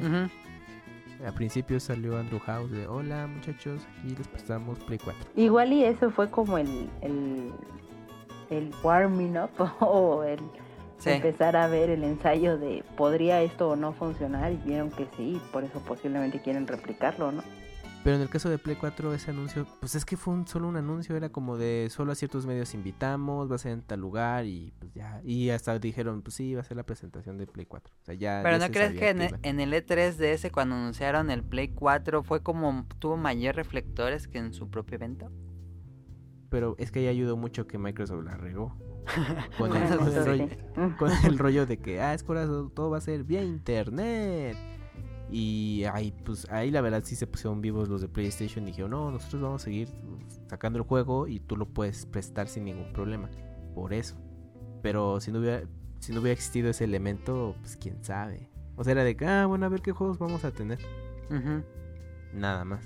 Entonces yo creo que sí, bueno, dejando la de 3, yo creo que a lo mejor se ve un evento tipo BlizzCon, que te vendan el pase virtual incluso, y ahí tenga su propia conferencia yo creo que van a retomar PlayStation Experience, pero ya no se va a quedar solo en un lugar. Ajá. O sea, puede que digan, no, ahora lo vamos a hacer en tal lugar. Bueno, pues hablando específico en Estados Unidos. En tal zona de Estados Unidos. No sé, dos al año. Y a lo mejor en Europa lo llevan también. Así tipo la... ¿Cómo se llama? La... El equivalente de 3 de, de Europa. Eh, Gamescom, sí. Yo siento que va a ser algo así. O sea, eh, es que todavía en Tokyo Game Show PlayStation fue y, es uno de los organizadores. Yo creo que en Japón se siguen todavía con Tokyo Game Show. Sí. Sí, no creo que sea. Pero ya fuera de, o sea, este, Estados Unidos, Europa, puede que sí tomen el concepto de experience, pero en distintas sedes. Pues ahí estuvo las preguntas de Eric, muchas gracias.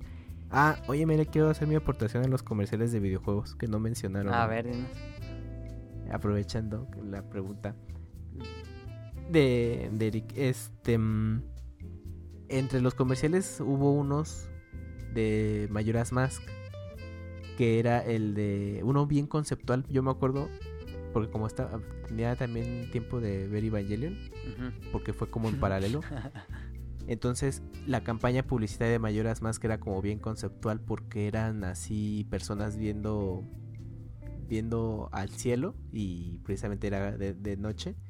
Y entonces estaban haciendo referencia a que la luna iba a caer. Ajá. Pero era una cosa así como bien, bien extraña porque eran como de, ah, sí hay reportes de que... era con, pero con actores reales, ¿no era? Era con actores reales. Ah, ya. y, y, y entonces sí te sacaba mucho de onda. Bueno, sí sabías como de qué iba, pero eh, bueno, todo el concepto era de que no entendían por qué la luna eh, parecía que iba a impactar en, el, la Tierra y ya después te lo, te lo intercalaban con escenas de, de ah. Mayoras más. Ah, ese nunca lo vi, fíjate. Sí, era creo que una, era una serie de dos comerciales. Tipo mockumentary. Ándale, sí, justo, ah, justamente de ese estilo. Entonces, eh, pues era una campaña pues atípica. Sí. Para un videojuego porque, o sea, como el concepto de cómo lo manejaban, así como, oh, es que viene el fin del mundo y nadie entiende, la gente no entiende qué está pasando, etcétera, y todo con actores reales, así justo como un falso documental. Pero luego de pronto ya te, daban eh, una voz en off como de que, bueno, había... Carlos II seguro. este, no, no, ese comercial nunca lo vi en español. Yo lo, ah, yo lo vi como en internet. No sé si en algún momento lo habrán pasado, te digo, porque había una versión cortita de ese comercial. Ajá. Pero yo lo vi así en internet, me acuerdo. Ahorita lo voy a buscar. Me gustaba mucho, dice, ah, no, es que sí, se ve padre. Bueno, pues en ese entonces. Y a lo mejor si lo vuelvo a ver, digo, ay, mi vida tan bueno. Pero sí era un comercial que se me hizo interesante. bueno, de la campaña que manejó Nintendo para mayores más. Ahí lo pongo en la cuenta de Twitter si lo encuentro. Sí, pero bueno, era ese. Ajá. Y dije, ay, les faltó mencionar de Mayoras más porque sí, mucho Karina. ese nunca lo vi, fíjate. Pero de Mayoras más no hubo. Y ya, nada, será mi pequeño aporte. No te preocupes. Este, vamos a los saludos. Saludos a Camuy-70 y a Mika. Muchas gracias por estar en este episodio y por toda su ayuda en este en esta travesía. Eh, saludos a Carlos, el niño yo no fui, Mauricio Garduño, Gerardo Olvera, Mauricio de la Rosa, Year Gamer Forever, Now y Radcliffe que estuvieron en el pasado hablando de comerciales. Un saludo. A Andrew Lesing, a Marco Bolaños, a Jorge Muñoz, Josué Sigala, Eric Muñetón, Wilmo Jur, Efestomar de Danister, Axel, Yesa Nomal, Vente Madreo, Gerardo Hernández, Oscar Guerrero, Apolo, Aldo Rain y Hobbies y Zombies. Muchísimas gracias a todos ustedes por seguirnos y escucharnos en el podcast beta. Recuerden suscribirse a arroba podcast beta en Twitter. Voy a estar subiendo videos, ahí cositas chistosas que encontremos en Japón con Daniel. Yo me comprometo a hacer eso. Podcast no va a haber, pero eso sí va a haber. Y fotos, y muchas fotos va a haber. Este. Uf, sí, te vuelves loco tomando fotos. Ah, sí, a mí que me, que, me gusta mucho. Este, cualquier duda que tengan del, del tema de viajes, consejos o algo así, nos pueden decir ahí en la cuenta de Twitter, en nuestras cuentas que es Kamui-270 en Twitter y arroba Mika, ¿era? Sí, Mika-82. Ah, Mica con Y. Mica con Y, guion bajo 82. Ahí pues si tienen alguna duda, ahí pueden hacérselo llegar. Y pues eso sería todo. Nos vemos en dos semanas este, del podcast beta. Mm, esperemos que todo que todo esté ahí bien. Y si todo sale bien, en dos semanas. Y si nos sentimos muy cansados, en tres. Eh, y bueno, les agradezco de nuevo muchísimo a los invitados acá muy Mica. Este. Ay, vamos a hacer el beta quest, pero ya está muy largo esto. Ya llevamos casi 2 horas 40 minutos. Eh, sí, es cierto. Ya, ya es tarde, estamos grabando una 24 de la mañana.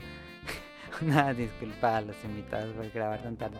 Entonces este, podemos decir que oficialmente nos faltan... ¿Cuántos días? No, cuando escuchen este podcast, pues ya faltará tres días. Se lo escuchan cuando sale. No, pues sí está bien. Oficialmente nos faltan tres días. Es que Camuy se ha dado a la tarea de llevar nuestro conteo regresivo de un mes atrás a la fecha.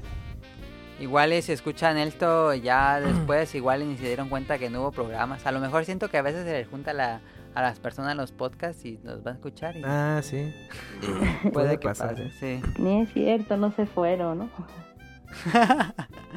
Este, y ya, eso sería todo. Recuerden suscribirse al canal de iTunes o iBox. Y ahora estamos en Spotify. Em, ahí nos pueden buscar Podcast Beta. En, YouTube tenemos Snack Hunter, donde probamos snacks. Y eso sería todo. No sé si tengan algo Le gané a Camoy por default. Eh... ¿Por qué? Porque ah, llegaste tarde.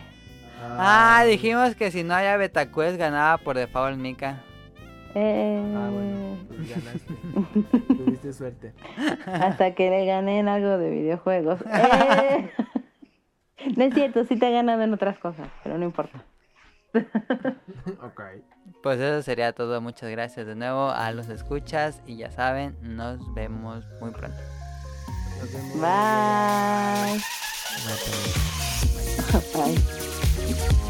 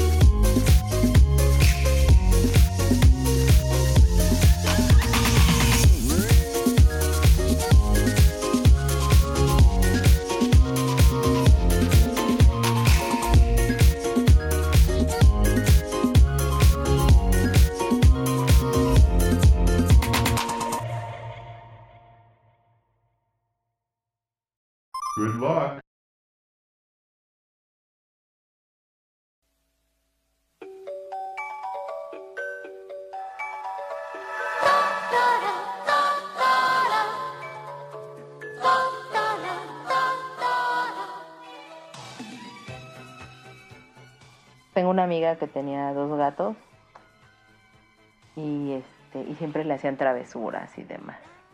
Sí, son bien traves. En una ocasión de su bolsa le sacaron sus llaves de la casa. Pero sí. Pero aparte de sus llaves eran así súper pesadas porque traía las llaves de la casa de su mamá y un montón de llaveros. O sea, sí, estamos hablando de un peso medio, ¿no? Ajá. Y este, y pues a veces las llaves es lo que generaba el peso en la bolsa de mi amiga. Entonces los gatos, para que mi amiga no se diera cuenta, sacaron las llaves, pero les metieron un juguete que tenía casi el mismo peso. Entonces, pues ella en la mañana cuando agarró su bolsa, pues la sintió igual pesada, pues aquí. Y se la llevó. Y se fue. Cuando regresó de trabajar y trató de abrir a su casa, pues y vio el juguete de los gatos y fue así de mmm, gatos.